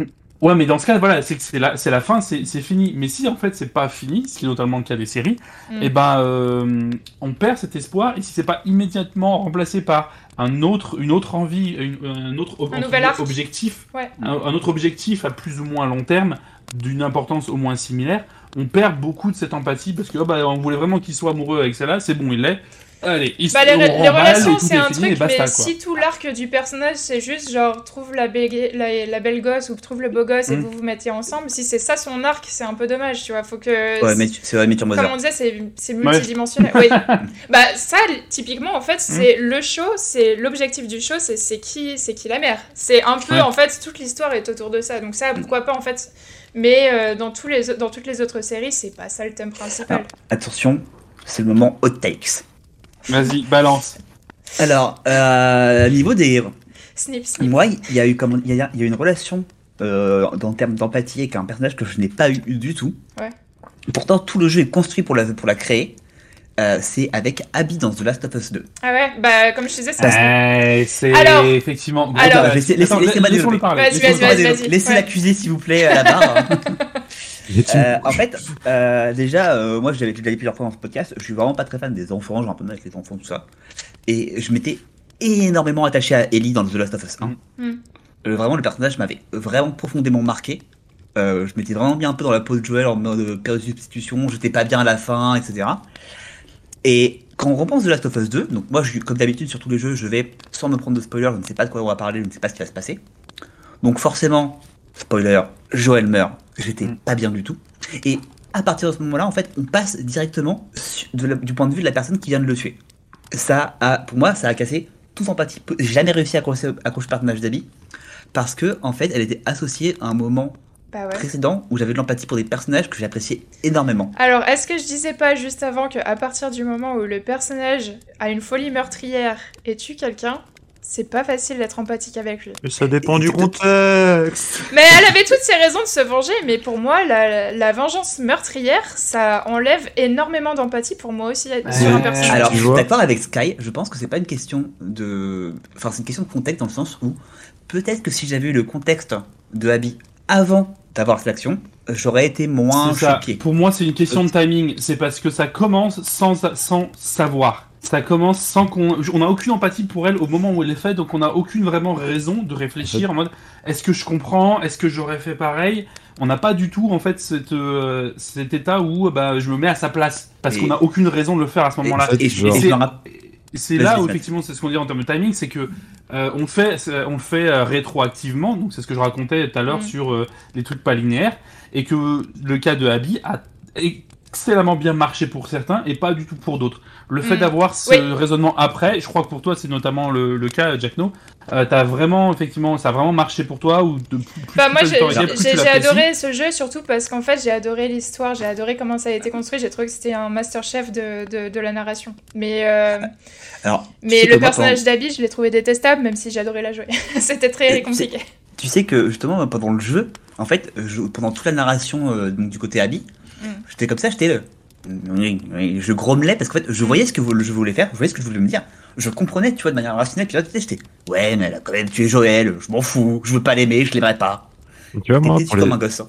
pour les personnages qui tuent, en fait, genre, euh, honnêtement, alors je sais pas si, de après tout ce que tu lui as dit depuis le début, je me pose des questions, mais euh, en fait, genre, un personnage, s'il y a un minimum de sens dans son meurtre ou dans son carnage, genre, je le comprends totalement.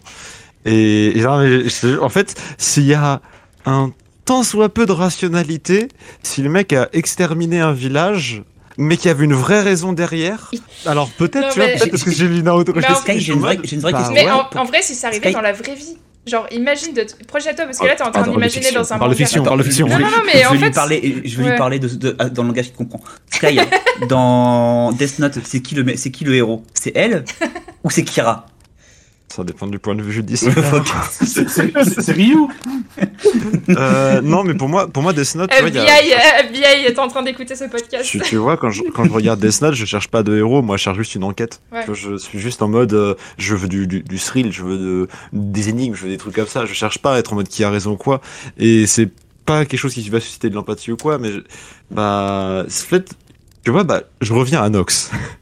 Nox, Ouais. il fait un génocide. Il essaye de tuer toute une Et race. après, tu Et- ça va, il est pas trop méchant. oui, mais parce qu'en fait, dans, dans son esprit, il déjà, il le sait pas vraiment. Il est juste en mode, bah, je vais prendre l'énergie de cet arbre. Sauf que cet arbre, il alimente en énergie toute une espèce. Parce que, enfin, c'est une classe, monsieur. Eh, c'est compliqué, c'est Dofus. Mais il est en train de tuer tout un peuple. Il en a pas conscience. Et c'est justifié parce qu'il est en mode, ça n'arrivera jamais. Ouais, mais Tu vois, non, mais parce que ça des personnages fous, c'est une, ça, ça va, ça va être une mauvaise écriture la plupart du temps. Ça, Quand quelqu'un le essaie de, de- de créer un fou, c'est, ça marche jamais. Alors, ça, plus le time travel dans les, dans les récits, c'est horrible. Ouais, mais. un conseil, je si vous écrivez un récit, ne mettez pas de voyage dans le temps. Moi, ça me parle. Tu vois, j'aime bien. Ouais, ouais, j'entends, non, non, c'est no go. Mais euh, là, par contre, je vais, je vais appuyer sur un personnage, par exemple, Daenerys Targaryen dans Game of Thrones. Oh, attention. Alors là, attention, on va faire un truc vivant encore une fois. Oh là là Daenerys Targaryen. Daenerys Targaryen, au début, enfance très très très difficile, t'as beaucoup de pitié pour elle, c'est horrible, énorme empathie pour le personnage, et, et d'un coup elle commence à, à slay, slay queen, euh, slay, tu vois, comme- elle commence à reprendre le dessus, à tuer des gens, tu vois, tu, ah, et euh, tu commences à être un petit peu mal à l'aise à partir du moment où elle commence à crucifier les, les maîtres et tout pour sauver les esclaves, tu dis ok, queen, queen, slay, yes, et comment, jusqu'à la fin, jusqu'- enfin, à la dernière saison, tu, elle est détestable, tu finis par la détester, elle a perdu toute son, son humanité en fait. Eh, moi, je l'ai vu, je l'aimais pas. Enfin, mais Daenerys, tout du long, je suis en mode connasse.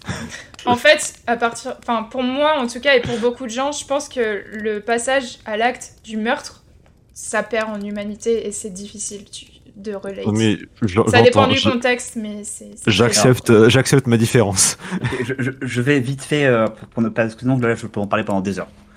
Euh, je suis bien évidemment pas du tout d'accord avec tout ce qui vient de te dire. Je, je rejette, je m'inscris en faux. Euh, non, non, mais en fait, ce que je trouve... Je suis d'accord avec ce que tu veux dire. Euh, je trouve juste que c'était extrêmement mal amené dans la série.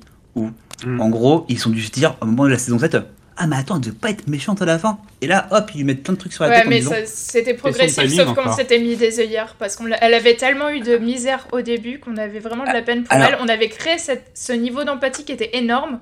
Et au fur et à mesure, elle commençait à tuer, à avoir sa folie meurtrière. Et au fur et à mesure, tu commençais à voir les red flags. Mais c'est parce qu'il y a une question Je de rejoins- motivation derrière. Une motivation qui disparaît en fait. C'est que Mm. euh, au, au début, on l'a vraiment. C'est, euh, enfin, quand, euh, quand elle crame la tente de saison 1, je crois, ou saison 2, avec tous les chefs d'Ofraki dedans et tout, euh, Mm. qu'il y a tout qui crame, tu comprends. Elle sauve sa vie. Mm. Elle, elle- elle- à la fin, il y a, il y a pas de raison en fait. Il y a pas Alors- de Ouais, raison ça devient, logique. euh, la folie plus des de- de grandeurs, euh. Ouais. Je, je rejoins Sky sur aussi dans le début de la série, euh, il y a un contexte. En gros, elle est aussi dans un monde particulier. Par exemple, je vais prendre un autre perso qui est beaucoup apprécié dans la série, qui s'appelle Robert Baratheon, qui a Mm. quand même euh, créé une, ré- une rébellion juste pour les sauver sa meuf. hein. Mm. Robert. Ouais. Et tout le monde, il est adulé dans la série, tout ça.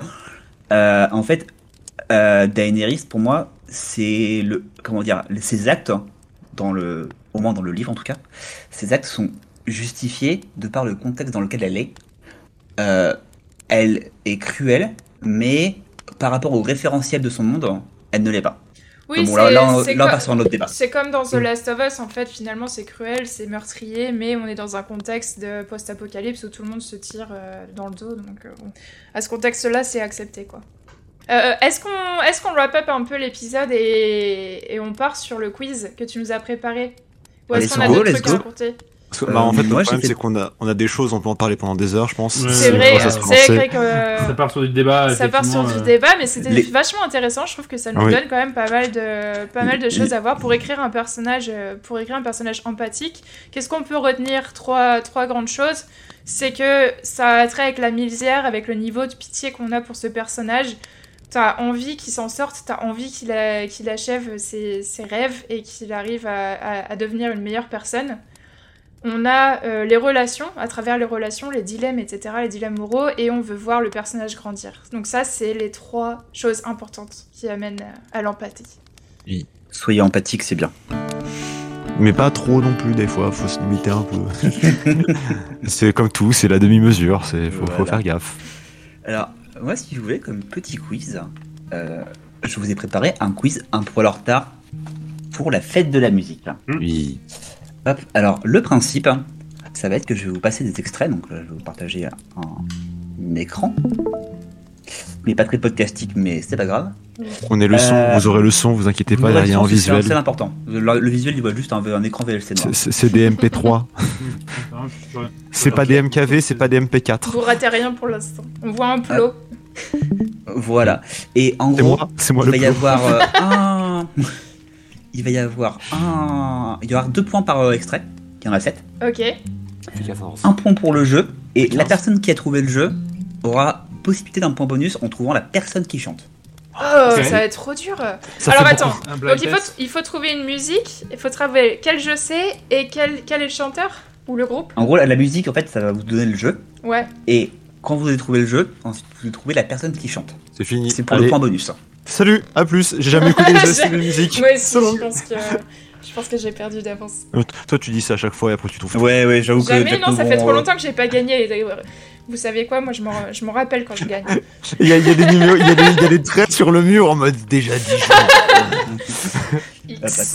Un petit pense-bête pour noter les points. Mur de prison. 25, je n'ai toujours pas gagné. Alors, Je vais les retrouver. Est-ce que vous êtes prêts? Oui. Yes. Mais Allez. c'est Hades. J'avais dû partager le le- l'écran sans faire exprès. Et, et c'est Ah. Eurydice. J'ai gagné. Ouais. Hop, Ah, c'est- attendez deux secondes, je remets encore une fois l'extrait, juste pour vérifier que là, comme j'ai mis le casque, ça marche bien. Ouais, c'est bon. Et euh, Attends. on laissera- Je l'ai vraiment, pas très- je l'ai vraiment pas eu très fort par contre ce coup-ci. Ouais, c'est parce que là le son est pas fort. Je... C'est vrai que t'avais baissé. Si tu veux, Matt, on fait semblant de pas savoir pour que Jacques Noël soit Mm. contente. Parce qu'on a eu de l'avance.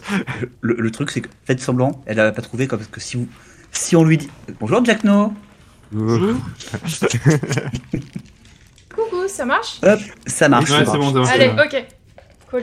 Et c'est parti pour le premier extrait. Ouais, je Hill reconnais. Silent non, non, je, re- je reconnais. On a fait un épisode dessus. Ah, ça me dit quelque The chose. Witcher hein. Non, c'est. C'est. Ah là là. Gone Home A- Ad- Hades. Hades. C'est Ah. Hades, hein, Hades et Eurydice, effectivement. Hades Eurydice. Oh là là, eh, franchement, on a été le chercher, celui on a eu du mal. hein. Ouais, on aurait pas dû, ouais. Hop, allez, extrait numéro 2. Oh, personne ne comprendra cette blague, c'est exceptionnel. Ah, The Oh, Witcher 3. The Witcher 3, et c'est. J'ai dit en euh, premier. C'est la barbe, putain. Ouais, C'est la. Petit la, copi- la copine de Jasquier. C'est petit œil. ouais, Non, non, non, euh, c'est la barre blonde là, mais je, je J'allais sais dire plus ce que Corneline, mais. Corneline, c'est la. c'est la- Mais j'ai dit, j'ai dit avant Matt. Oh, la compétition. Ouais. Du coup, euh, rappelez-vous que c'est que la personne qui euh, a trouvé qui est censée Oui, oui, répondre. c'est vrai. Bah, Euh, du coup, Jack Jack- No, est-ce que tu as une, une idée de qui a chanté ça? Non, je me rappelle jamais Non. des noms. J'ai oublié son C'est nom. euh. Priscilla. Priscilla, c'est ça. Et bah tant, Et la chanson, tant. C'est The Whirlwind Storm. Wolfenstorm. Extrait numéro 3. Ah, c'est euh, GLaDOS euh, The Cube. Non, c'est Portal. Portal, c'est voilà, Portal. ça c'est. Le point va à Sky. hein. Et Ouais. c'est. Mais c'est pas Glad... Si, c'est GLaDOS qui chante, mais Si, dans ma c'est tête, c'est les GLaDOS. tourelles aussi. C'est GLaDOS qui chante. Du coup, ça Ah, fait ouais. deux jamais reconnu, putain. Alors, c'est vrai que ça fait Putain, des j'ai années que le jeu il s'appelait. GLaDOS et du coup je lui ai donné le Tu, point. tu sais d'où je la connais, moi? Je la connais de Minecraft. Parce que je, Ah je ouais. jouais à Minecraft avant, il y avait des modes où il y avait les chansons euh, de Est-ce qu'on a. Diggy Diggy Hole après? Alors, pour l'instant, Tu m'avais saoulé dans la voiture avec cette chanson, toi. deux points pour Matt, deux points pour Sky et un point pour Jack No. Extrait numéro 4. hein. Doom Non, c'est euh, Cyberpunk. C'est Ah. Cyberpunk. hein. Et euh, bah du coup le chanteur, tu, tu, enfin, tu veux le Ronnie nom du groupe, tu veux le nom du gars, Tu peux dire le groupe. hein. parce que euh, oh putain, oh, j'ai plus le groupe du coup. Moi j'allais Ah dire oui, Johnny. Silverhand, tu vois, mais c'est pas lui le chanteur. C'est Johnny Silverhand Ouais, dans, ouais. avec Samurai. Bonnie Tyler. Euh, Samouraï, c'est ça. Ah, oui, j'aurais pas j'avoue que, tu vois, comme ça, j'aurais entendu la musique aussi, j'aurais dit Doom euh, par réflexe. Wake up Samurai, you've got a city to burn. Mhm. Alors, extrait numéro 5. Ah, Bioshock Bioshock et c'est Elisabeth qui chante. Bioshock Infinite, exactement. Wow. Bien joué. C'est Solide, hein exactement ça. Ah, on voit qu'elle la connaît la chanson, ouais. Alors, je trouve qu'il y a des gens qui m'ont dit en début du, test, du, du quiz Ouais, on va rien Ça veut- trouver et tout. euh. Ça va, t'as été gentil, t'as mis des trucs. que Non, mais c'est des classiques. Oui, bah je vais pas vous mettre les trucs les plus sombres de, du jeu vidéo, tu vois. On sait rien. Et là, Comme- Persona. Comme Il va y avoir du Persona, c'est que mat. j'avais fait. Pense Alex. Ouais, je- Les noms, les noms. Extrait vas-y, 6. suivant. hein. Ah, ça c'est Ellie, Ah ouais, justement. c'est The Last Euh, of Us. The Last of Us 2, chanté par Ashley Johnson, et c'est la chanson Through the Valley, written by Sean James. Euh, quelle année Euh, Bah, 2000. elle, Bah- elle est, elle est- alors, elle est pas dans le jeu, elle est que dans le trailer. Techniquement, j'ai dit The Last la of Us, j'ai dit The Last Non, of Us point- avant Matt. Non, non, non, Si non, non, si, non. si, si, t'as dit Ellie et j'ai dit The Last of Us au même moment juste elle après, et après t'as dit The Last of Us. Alex, l'arbitre, c'est Alex, arrêtez Alors, je t'assure, Matt, que Jack No l'a dit. Je suis d'accord que c'est injuste, mais Jack No l'a dit en premier. Oui, parce que effectivement, j'ai d'abord dit. euh, Mais bah, j'allais le dire, mais j'allais le dire, j'allais le dire. Non, mais effectivement, il fallait d'abord dire le jeu avant le personnage. C'est comme tout à l'heure, j'ai dit GLaDOS et puis du coup, euh, Jack No, quel est le nom de la Sky il a pris. Euh, Euh, là, attends. attends. The non, je Walk, chante la euh. Non, non, qui chante Qui chante bah c'est Ellie qui chante, Oui, sa voilà. copine. Non, mais je pour valider le. Non, c'est pas vrai. Après, pour ma défense-. D'abord, dans ma tête, elle chante pour sa copine. Pour ma défense, tout à l'heure, t'as dit GLaDOS, puis trois autres noms avant que je dise Portal quand même. J'ai hein. dit The Cube, The Et, Cube. si, et, si je, et je suis à peu près sûr que cette chanson n'est que dans le trailer de The Last of Us. Oui, c'est vrai, Elle n'est pas dans le jeu. est pas dans le et jeu. elle chante justement pour Joël. euh, Dans le jeu, elle chante pour Joël. AA. Dans le jeu, elle chante Take On Me, tout à fait. AA. Est-ce que vous êtes prêts pour le dernier extrait? Alors, pour les points, nous sommes avec Matt avec 2 points, Jack No avec 5 et Sky avec 4. Aussi près que jamais. C'est entre toi et Est-ce que c'est un bonus euh, Non C'est un super banco comme ils font dans Ok. le jeu QSD. Celui qui gagne, gagne tout. Oh. Let's go.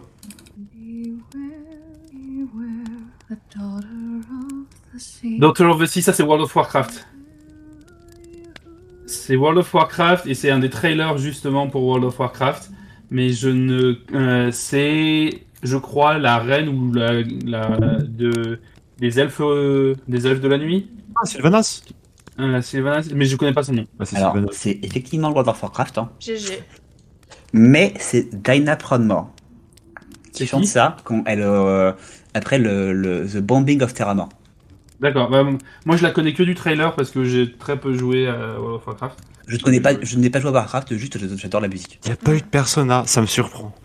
Bah, Persona, ils chantent pas trop dans le jeu en fait. En gros, j'ai vraiment pris, tu sais, quand les. Oui, c'est vrai que c'est pas des persos, c'est des OST, oui. Voilà, c'est quand les personnages vraiment du, du- des jeux vidéo chantent directement Hmm. dans le jeu. Hmm. Euh, le seul truc que j'ai que j'ai retiré par euh, comment dire par volonté euh, personnelle parce que je déteste le jeu, c'est euh, j'ai pas mis Yuna dans FF10 euh, 2. Moi, Merci. j'aurais jamais reconnu ça. Moi non plus. Toute façon, Final Fantasy, enfin Euh, bref. même World of Warcraft, j'ai pas reconnu, je, je connais pas du tout. Du coup, c'est une victoire de maths. Bien joué. Bien joué. La Je crois que remontada. ça fait la deuxième fois. Je crois que ça fait la deuxième fois que je suis à la fin du classement et que je reprends la dernière question alors je remporte tout le. Attends, je rajoute, j'engrave, j'engrave un, un petit trait en plus dans mon mur. Ça fait maintenant trois podcasts Trois que je n'ai pas semaines. gagné le quiz. Jour numéro la- 9. Je leur adresse à tous. Jack No, elle a, elle a des portraits de chez moi, chez elle, avec des, euh, des menaces. Avec un dart. Un dart. ça, ça- ça fait, ça fait trois victoires qu'il m'a volé. euh. Je m'entraîne, mais tu crois, tu crois que je vais à la gym tous les jours pourquoi Ah oui, c'est ça. Tu sais, on a, on on chacun genre m'encastrer la 3 tête dans le mur, euh. on a chacun 3 4 vies à chaque fois ça fait GG Merci pour ce quiz, Alex. Ouais, c'était cool. J'aime bien, cool. j'aime bien les quiz musicaux. Ça On me donne vraiment envie de réécouter Dr. Love aussi, tiens. Mm. On a préparé un petit point chimère. Donc, qu'est-ce qu'on va faire? C'est qu'on a décidé de créer un jeu de rôle ou un jeu vidéo et d'ajouter un PNJ qui se joint à la troupe et de complètement rater l'écriture. Et euh, moi, je me permets de commencer parce que Jack No, elle a spoilé mon écriture. Ouais, bah moi aussi j'ai spoilé la mienne. et moi, t'as- et moi, t'as spoilé la mienne. On s'est Euh, tous ouais. spoilé. En Ouais, gros, vas-y. moi, j'avais pensé à réfléchir à un personnage qui est qui vous rejoint en tant que sidekick et qui est parfait, fait tout mieux que vous. Mm. Vous voyez, tu- vous voyez là Je savais quelqu'un allait mettre un perso comme ça, c'est sûr. Ah, c'est les personnages les plus agaçants. Ouais. Tu vois, c'est les personnages. Et puis en plus, il a aucun défaut. Il est gentil, il est affable, il est sympa avec toi. Il, te met cette petite tape sur l'épaule pour dire ah, c'est pas grave, tu vas y arriver, t'inquiète pas, je vais te montrer. Et j'ai envie de l'encastrer ce personnage. J'ai envie de lui mettre la tête dans le mur. J'en ai marre. Le, le personnage, c'est vraiment, c'est une lumière bienfaisante qui reflète tous tes défauts.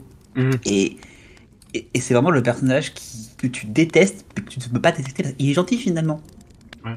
Mais Et il est trop gentil. S'il est bien écrit, à la fin, effectivement, à la fin, il foire tout. C'est Ou à la fin, euh, il pète un câble. euh, Mais s'il est mal écrit, même à la fin du jeu ou à la fin du film, eh ben, il est toujours mieux que toi. Et c'est toujours très chiant. En fait, en il, fait peut, c'est il le- peut tout foirer, mais de façon, tu dis. Ah. dans, les, dans, le, dans les jeux de rôle ou les jeux vidéo, c'est ce qu'on appelle le The Teacher's Pet. ah ouais Euh, c'est le, en gros le, le, le, Le de compagnie de- du professeur, littéralement traduit. Hmm. C'est le personnage qui est ajouté par le narrateur ou par le créateur, qui est en gros son personnage favori à lui et qui Hmm. va tout le temps privilégier dans la narration. Et du coup, en fait, à la fin, il va même voler la vedette au héros. Sympa. Ou, ou ça peut être que en fait tu regardes le personnage du point de vue du héros qui est amoureux de lui. Et c'est pour ça que tout paraît parfait. Et en fait, Ah, ça, tada, c'est comme chose. ça qu'on s'en rend compte. Ça, c'est autre chose. Je suis en train de lire un livre en ce moment où c'est exactement comme ça. L'héroïne, elle est amoureuse d'une alien et euh, elle- vu qu'on le voit à chaque fois à travers ses yeux euh, de narratrice, et bah ça fait que l'alien elle est parfaite et tu te fais chier. Voilà. Mais c'est pas sa faute à l'alien du coup. Bref. Allez. On s'en coup, Jack No, Jack No, parle-nous du, du personnage que t'es spoilé. Bah moi j'allais justement écrire un personnage qui a pour but et comme arc narratif la vengeance, à qui a tué quelqu'un, vengeance meurtrière, et qui finit par passer à l'acte. Typiquement, j'avais en tête Daenerys Targaryen, ou dans The Last of Us, beaucoup de personnes qui détestent le personnage de Abby, justement pour ces raisons que c'est la représentation de la vengeance, œil pour œil, dent pour dent, mais ça clash nécessairement avec notre morale humaine à tous qui est la vengeance meurtrière. En fait, ça attise le rejet, le dégoût. Euh, donc voilà, pour moi, ça c'est euh, le personnage euh, vengeance qui passe à l'acte. Pour moi, c'est la meilleure façon, je pense, de rendre tout le monde mal à l'aise et euh, de le rendre euh, pas aimable du tout. Est-ce que tu connais le personnage de Afro Samouraï? Non. Ah, j'avais regardé. Bah, c'est un manga, c'est ça, époque. non? C'est un manga. Ouais, ouais. c'est un manga. Je suis étonné parce qu'il n'est pas réagi déjà. Hmm. Hein, pardon J'étais dans un autre Manga Afro, Il prépare, il- il prépare son point chimère, c'est pour ça. un Afro Samouraï. Ah ouais, c'est trop bien. Et ça, c'est un personnage, en gros, qui est bah, euh, juste animé par la vengeance. hein. Son seul but, c'est la vengeance. euh, il n'y a que ça qui l'anime. hein. Et... et alors, je suis d'accord, en gros, le personnage, c'est une sorte d'ambivalence où tu as envie de l'apprécier, mais en même temps, c'est quand même un sale con. Hmm. Et ça, c'est un truc que j'aime bien, genre le truc, c'est le conflit du. Bah, j'aimerais avoir de l'empathie pour lui, mais en même temps, est-ce qu'il mérite mon empathie? Hmm, Ouais, je vois. Mais moi, la vengeance, j'aime bien. hein. Enfin. Alors, gens qui partent de ne, pas- ne jamais faire un seul coup à Sky. J'avoue que là, on a appris des trucs aujourd'hui. non, mais non, mais je, je pardonne. Mais j'aime bien voir les quêtes de vengeance. Ça, je sais pas, c'est cool. Moi, j'aime pas du tout les quêtes de vengeance. Je trouve ça, je trouve ça ringard. euh. Enfin bref, je trouve ça très, Ah, je trouve ça très Hollywood. euh, c'est c'est incompréhensible. C'est japonais. C'est d'ailleurs Non, japonais c'est aussi plutôt- énormément.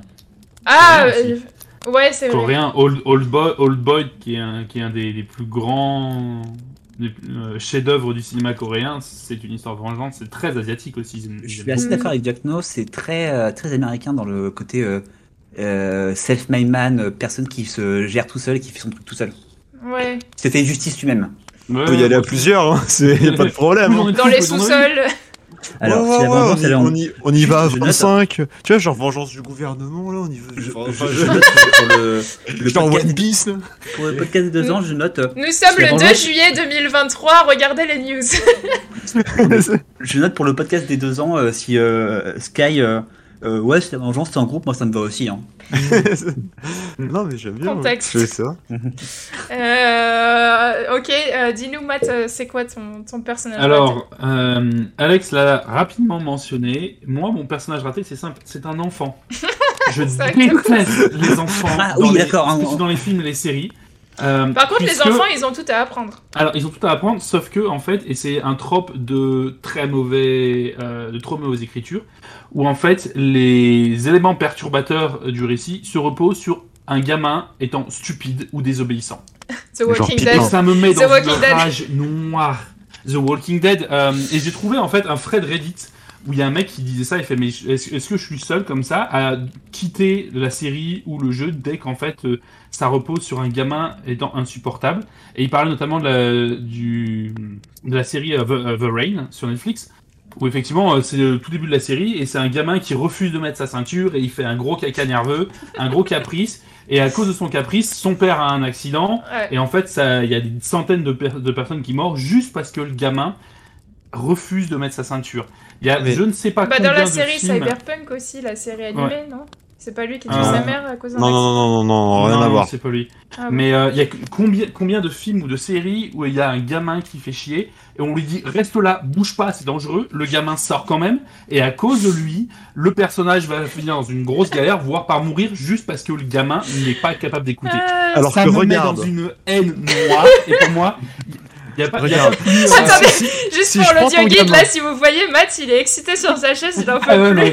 Il est en je- train de bouger ses je bras. déteste. Mais Je regarde, je- les, les enfants. euh, Je prends, vas-y, je euh, prends ton gamin, je lui laisse Ouais. la même taille. Je te dis, c'est un hobbit. Il s'appelle Pipin et je le mets dans les mines de la Moria. Est-ce que ça marche c'est un peu ça. C'est Dans, euh, Avatar- le seul, le seul moment. Dans Avatar mais qu'est-ce aussi. que ça m'énerve, quoi. Dans Avatar, ils font tout foirer, mais. euh. Ouais, mais dans Avatar, c'est fun parce que c'est un groupe de gamins qui foirent tout En ensemble. même temps, ses parents, Oui, ils sont c'est oppresseurs. ça. hein. C'est en, en fait c'est c'est vraiment c'est euh, donc ça serait un personnage qui te désobéit euh, ou qui est juste stupide et qui est incapable de la, Mhm. euh, de la réflexion la plus la plus minimale et à cause de ça ça ne fait que créer des emmerdes. Alors- Et pour moi pour moi c'est déjà très énervant parce que j'aime pas vraiment les enfants dans la vraie vie mais ça m'énerve encore plus dans les séries et pour moi c'est aussi un signe en fait de euh, de mauvaise écriture, d'écriture feignante, où ah bah tiens, euh, on veut buter ces personnes, et ben voilà, on va juste euh, de- faire le gamin, il sort de sa cachette euh, sans, sans vraie raison, et euh, il va mourir en essayant de le sauver. Ça arrive tellement souvent, c'est c'est ouais, fainéant et c'est une preuve de mauvaise écriture et c'est des personnages détestables. À une exception près, effectivement, Ellie, qui est extraordinairement bien écrite pour. Euh, Ouais, pour moi, je trouve pas, Ah, trop, une je trouve pas tous les gamins. Il y en a quelques-uns qui sont En bien fait, faits. des fois, les gamins, ils font avancer la trame aussi en faisant des trucs un peu random, genre, dans- genre Ju- Jurassic Park. C'est vrai qu'ils Ah, sont un petit peu, euh, ils cassent des trucs, mais c'est marrant en fait. Ils font pousser la, ils font pousser la narration. Je suis assez d'accord avec Jack. Non, en fait, moi, je- et pourtant, je n'aime pas les enfants, mais ça me choque moi, en fait, quand les, euh, les enfants. On vous des aime trucs- tous ceux qui nous écoutez et qui vous êtes. Non, non, en moi, je vous aime dessous pas, de je vous le dis. 18. Non. Sauf- mais Sauf des Matt et Alex, mais en 18. même temps, ils ont, ils ont la moitié de Vous leur des enfants en dessous de 18. En Moi, dessous de 12, c'est- des enfants. Et Mais du coup, tu vois, c'est que euh, quand les enfants agissent comme des enfants, ça me choque pas. En fait, tant que c'est pas exagéré pour euh, amener le plot vers une certaine direction, ça me va. Genre, moi, Clementine dans The, Last- dans The Walking Dead, la première saison, bah, elle fait des trucs de gamin, mais c'est logique. C'est une gamine Bah oui. de 10 ans dans un monde de zombies, tu vois. Bah oui. Faut penser à vous quand vous étiez petit. En fait, imagine quand vous étiez enfant, votre situation, comment vous. J'étais un petit con, moi. Je me Bon, serais bien sûr qu'on était tous des petits cons et connes, mais voilà, c'est pour ça. C'est aussi, euh, je sais pas. Tu peux pas trop leur en vouloir. En fait, Mais- mais- Sauf c'est petit gars de The fait. Walking Dead C'est pour moi c'est Avec son ça. C'est chapeau, si là. je leur en veux en fait. avec son Écoute ce qu'on chapeau te là. dit. Écoute ce qu'on te dit, saloperie de gamin. Euh, à cause de toi, il y a quatre personnes qui sont mortes juste parce que t'es pas resté sur ta chaise. Mince. Ah, Bon, Naruto. voilà. Ok. Voilà, voilà. Effectivement, j'ai trouvé plusieurs threads Reddit où les gens se plaignent des gamins dans les films et séries aussi. Ça m'a fait rire. Donc Ouais, euh, voilà. rigolo, Mon hein. personnage est un gamin qui n'écoute pas. Mm. Ce qui est marrant avec les gamins, c'est qu'ils font des trucs un peu random euh, qui, qui cassent euh, complètement euh, la ligne de, de l'histoire. Mm. Et toi, euh, Sky, euh, alors, Euh, qu'est-ce qu'il foire ton écriture de personnage Moi, tu vois, j'aime bien la vengeance, je peux justifier et pardonner moult carnage, mais euh, quand il y en a pas, j'aime pas. Quand il n'y a pas de justification, je veux dire. Ah, Euh, d'accord, c'est bien aussi. Mais en gros, les personnages euh, qui sont cruels pour absolument aucune raison, à moins que ce soit très bien fait, mais genre vraiment bien fait, ça casse les couilles. Encore plus dans un RP, dans ce cas, ça va être en général le moment où je regarde le DM, je fais on peut se parler deux secondes, le Dungeon Master, et j'arrive, je fais ça coûterait combien de lui mettre un couteau dans le dos à ce type? Euh, parce que moi, ma cruauté, elle serait justifiée, parce qu'il casse les couilles. Alors que lui, il est là en mode bah, ce village, venez, on le brûle. Mais, c'est des villageois, ils ont rien fait. Bah oui, mais on laisse fera passer un message. Mais un message à qui À quoi Pourquoi? Bah un message. Hmm. moi, j'aime bien les personnages comme ça quand ils sont. Déjà, quand ils sont méchants. Parfois, Bah, si c'est le dieu du chaos ou si c'est le dieu du mal, Ouais, vois, voilà, ce genre de truc, bah... Par, ex- exemple, t'as- dans One Piece, il y a Doflamingo qui est un méchant, Mm. euh, qui aime torturer des gens. Pourquoi? Parce qu'il aime bien ça. Et quand il y a sa backstory, ils disent Regardez, c'est un peu triste. Et t'as une occasion d'être gentil en mode Mais non, moi je veux être méchant. Je veux. Je m'en fous. Moi je veux tuer des gens. Et t'es en mode D'accord, lui c'est juste le mal incarné. Très bien, c'est justifié, c'est un connard. Voilà, Il c'est n'y a ça. pas de problème. Mais quand il y a un gars qui arrive et qui est en mode euh, Ah bah là on va finir la quête parce que quand même faudrait bien lui rendre son enfant. Et après je vais brûler sa famille. En mode, Bah pourquoi? Enfin tu, tu- tu- tu- quoi? Et ça je déteste. Alors, c'est en gros un peu pour reprendre un exemple que vous allez tous reconnaître. hein. Euh, c'est un peu comme, tu vois, le héros qui, qui réussit à. qui fait la quête, hein, qui rend la quête pour, euh, je sais pas, le marchand de la, la ville euh, pour lui retrouver sa femme, et qui après euh, en profite de la nuit pour rentrer chez lui et piller sa baraque. Ah, Genre ça, c'est pour le capitaliste. C'est pour le capitalisme, c'est différent. Détruire la chaîne économique, c'est c'est différent. non, non, mais oui, c'est le même principe. C'est je suis en mode, c'est. En fait, il y a pas de cohérence. Et ça m'énerve. Voilà, il c'est faut, ça, il faut, il de la cohérence. cohérence. Ouais, J'ai besoin de cohérence. C'est- Et- ouais, c'est- C'est Il terrible. faut une parce que j'ai raison de tuer, ok? Oui, oui, mais c'est vrai, il faut une raison pour Une tuer, raison si tu- religieuse, par exemple. Quand- quand- Non quand la- Alors, alors, tu vois, il y a... Non mais sérieux Quand la réponse. Quand je te mets en face des faits, que- en fait, il n'y a pas de raison.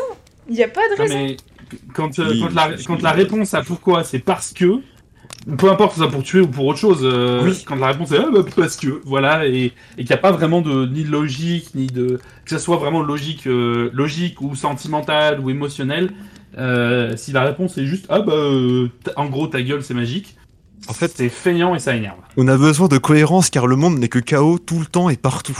Donc trouvez-nous un petit peu Oui. de cohérence dans nos récits qu'on crée parce que sinon c'est la merde. C'est la seule phrase que j'approuverai de Sky de tout cet épisode d'aujourd'hui, c'est le monde n'est que chaos.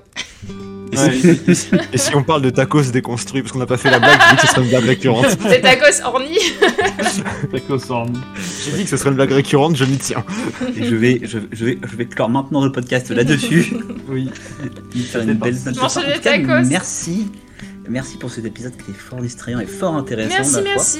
Merci pour ces Ouais, débats qu'on a dû. On a euh, rarement eu autant de débats, effectivement. On n'était pas euh, d'accord, hein. ouais. En tout Ah ouais, cas, là, on aura. pas d'accord. on vous a donné des clés. On vous a donné des clés et on peut vous dire que si vous tuez euh, vos- des personnages, euh, attendez-vous à ce que la moitié de la population qui lise votre œuvre plus tard soit pas d'accord avec. Alors, Et, que l'autre moitié soit fan Et de... que l'autre moitié vous apprécie. Donc, S'il y a une bonne raison. S'il y a une bonne raison. Fin. Fin du podcast, on coupe.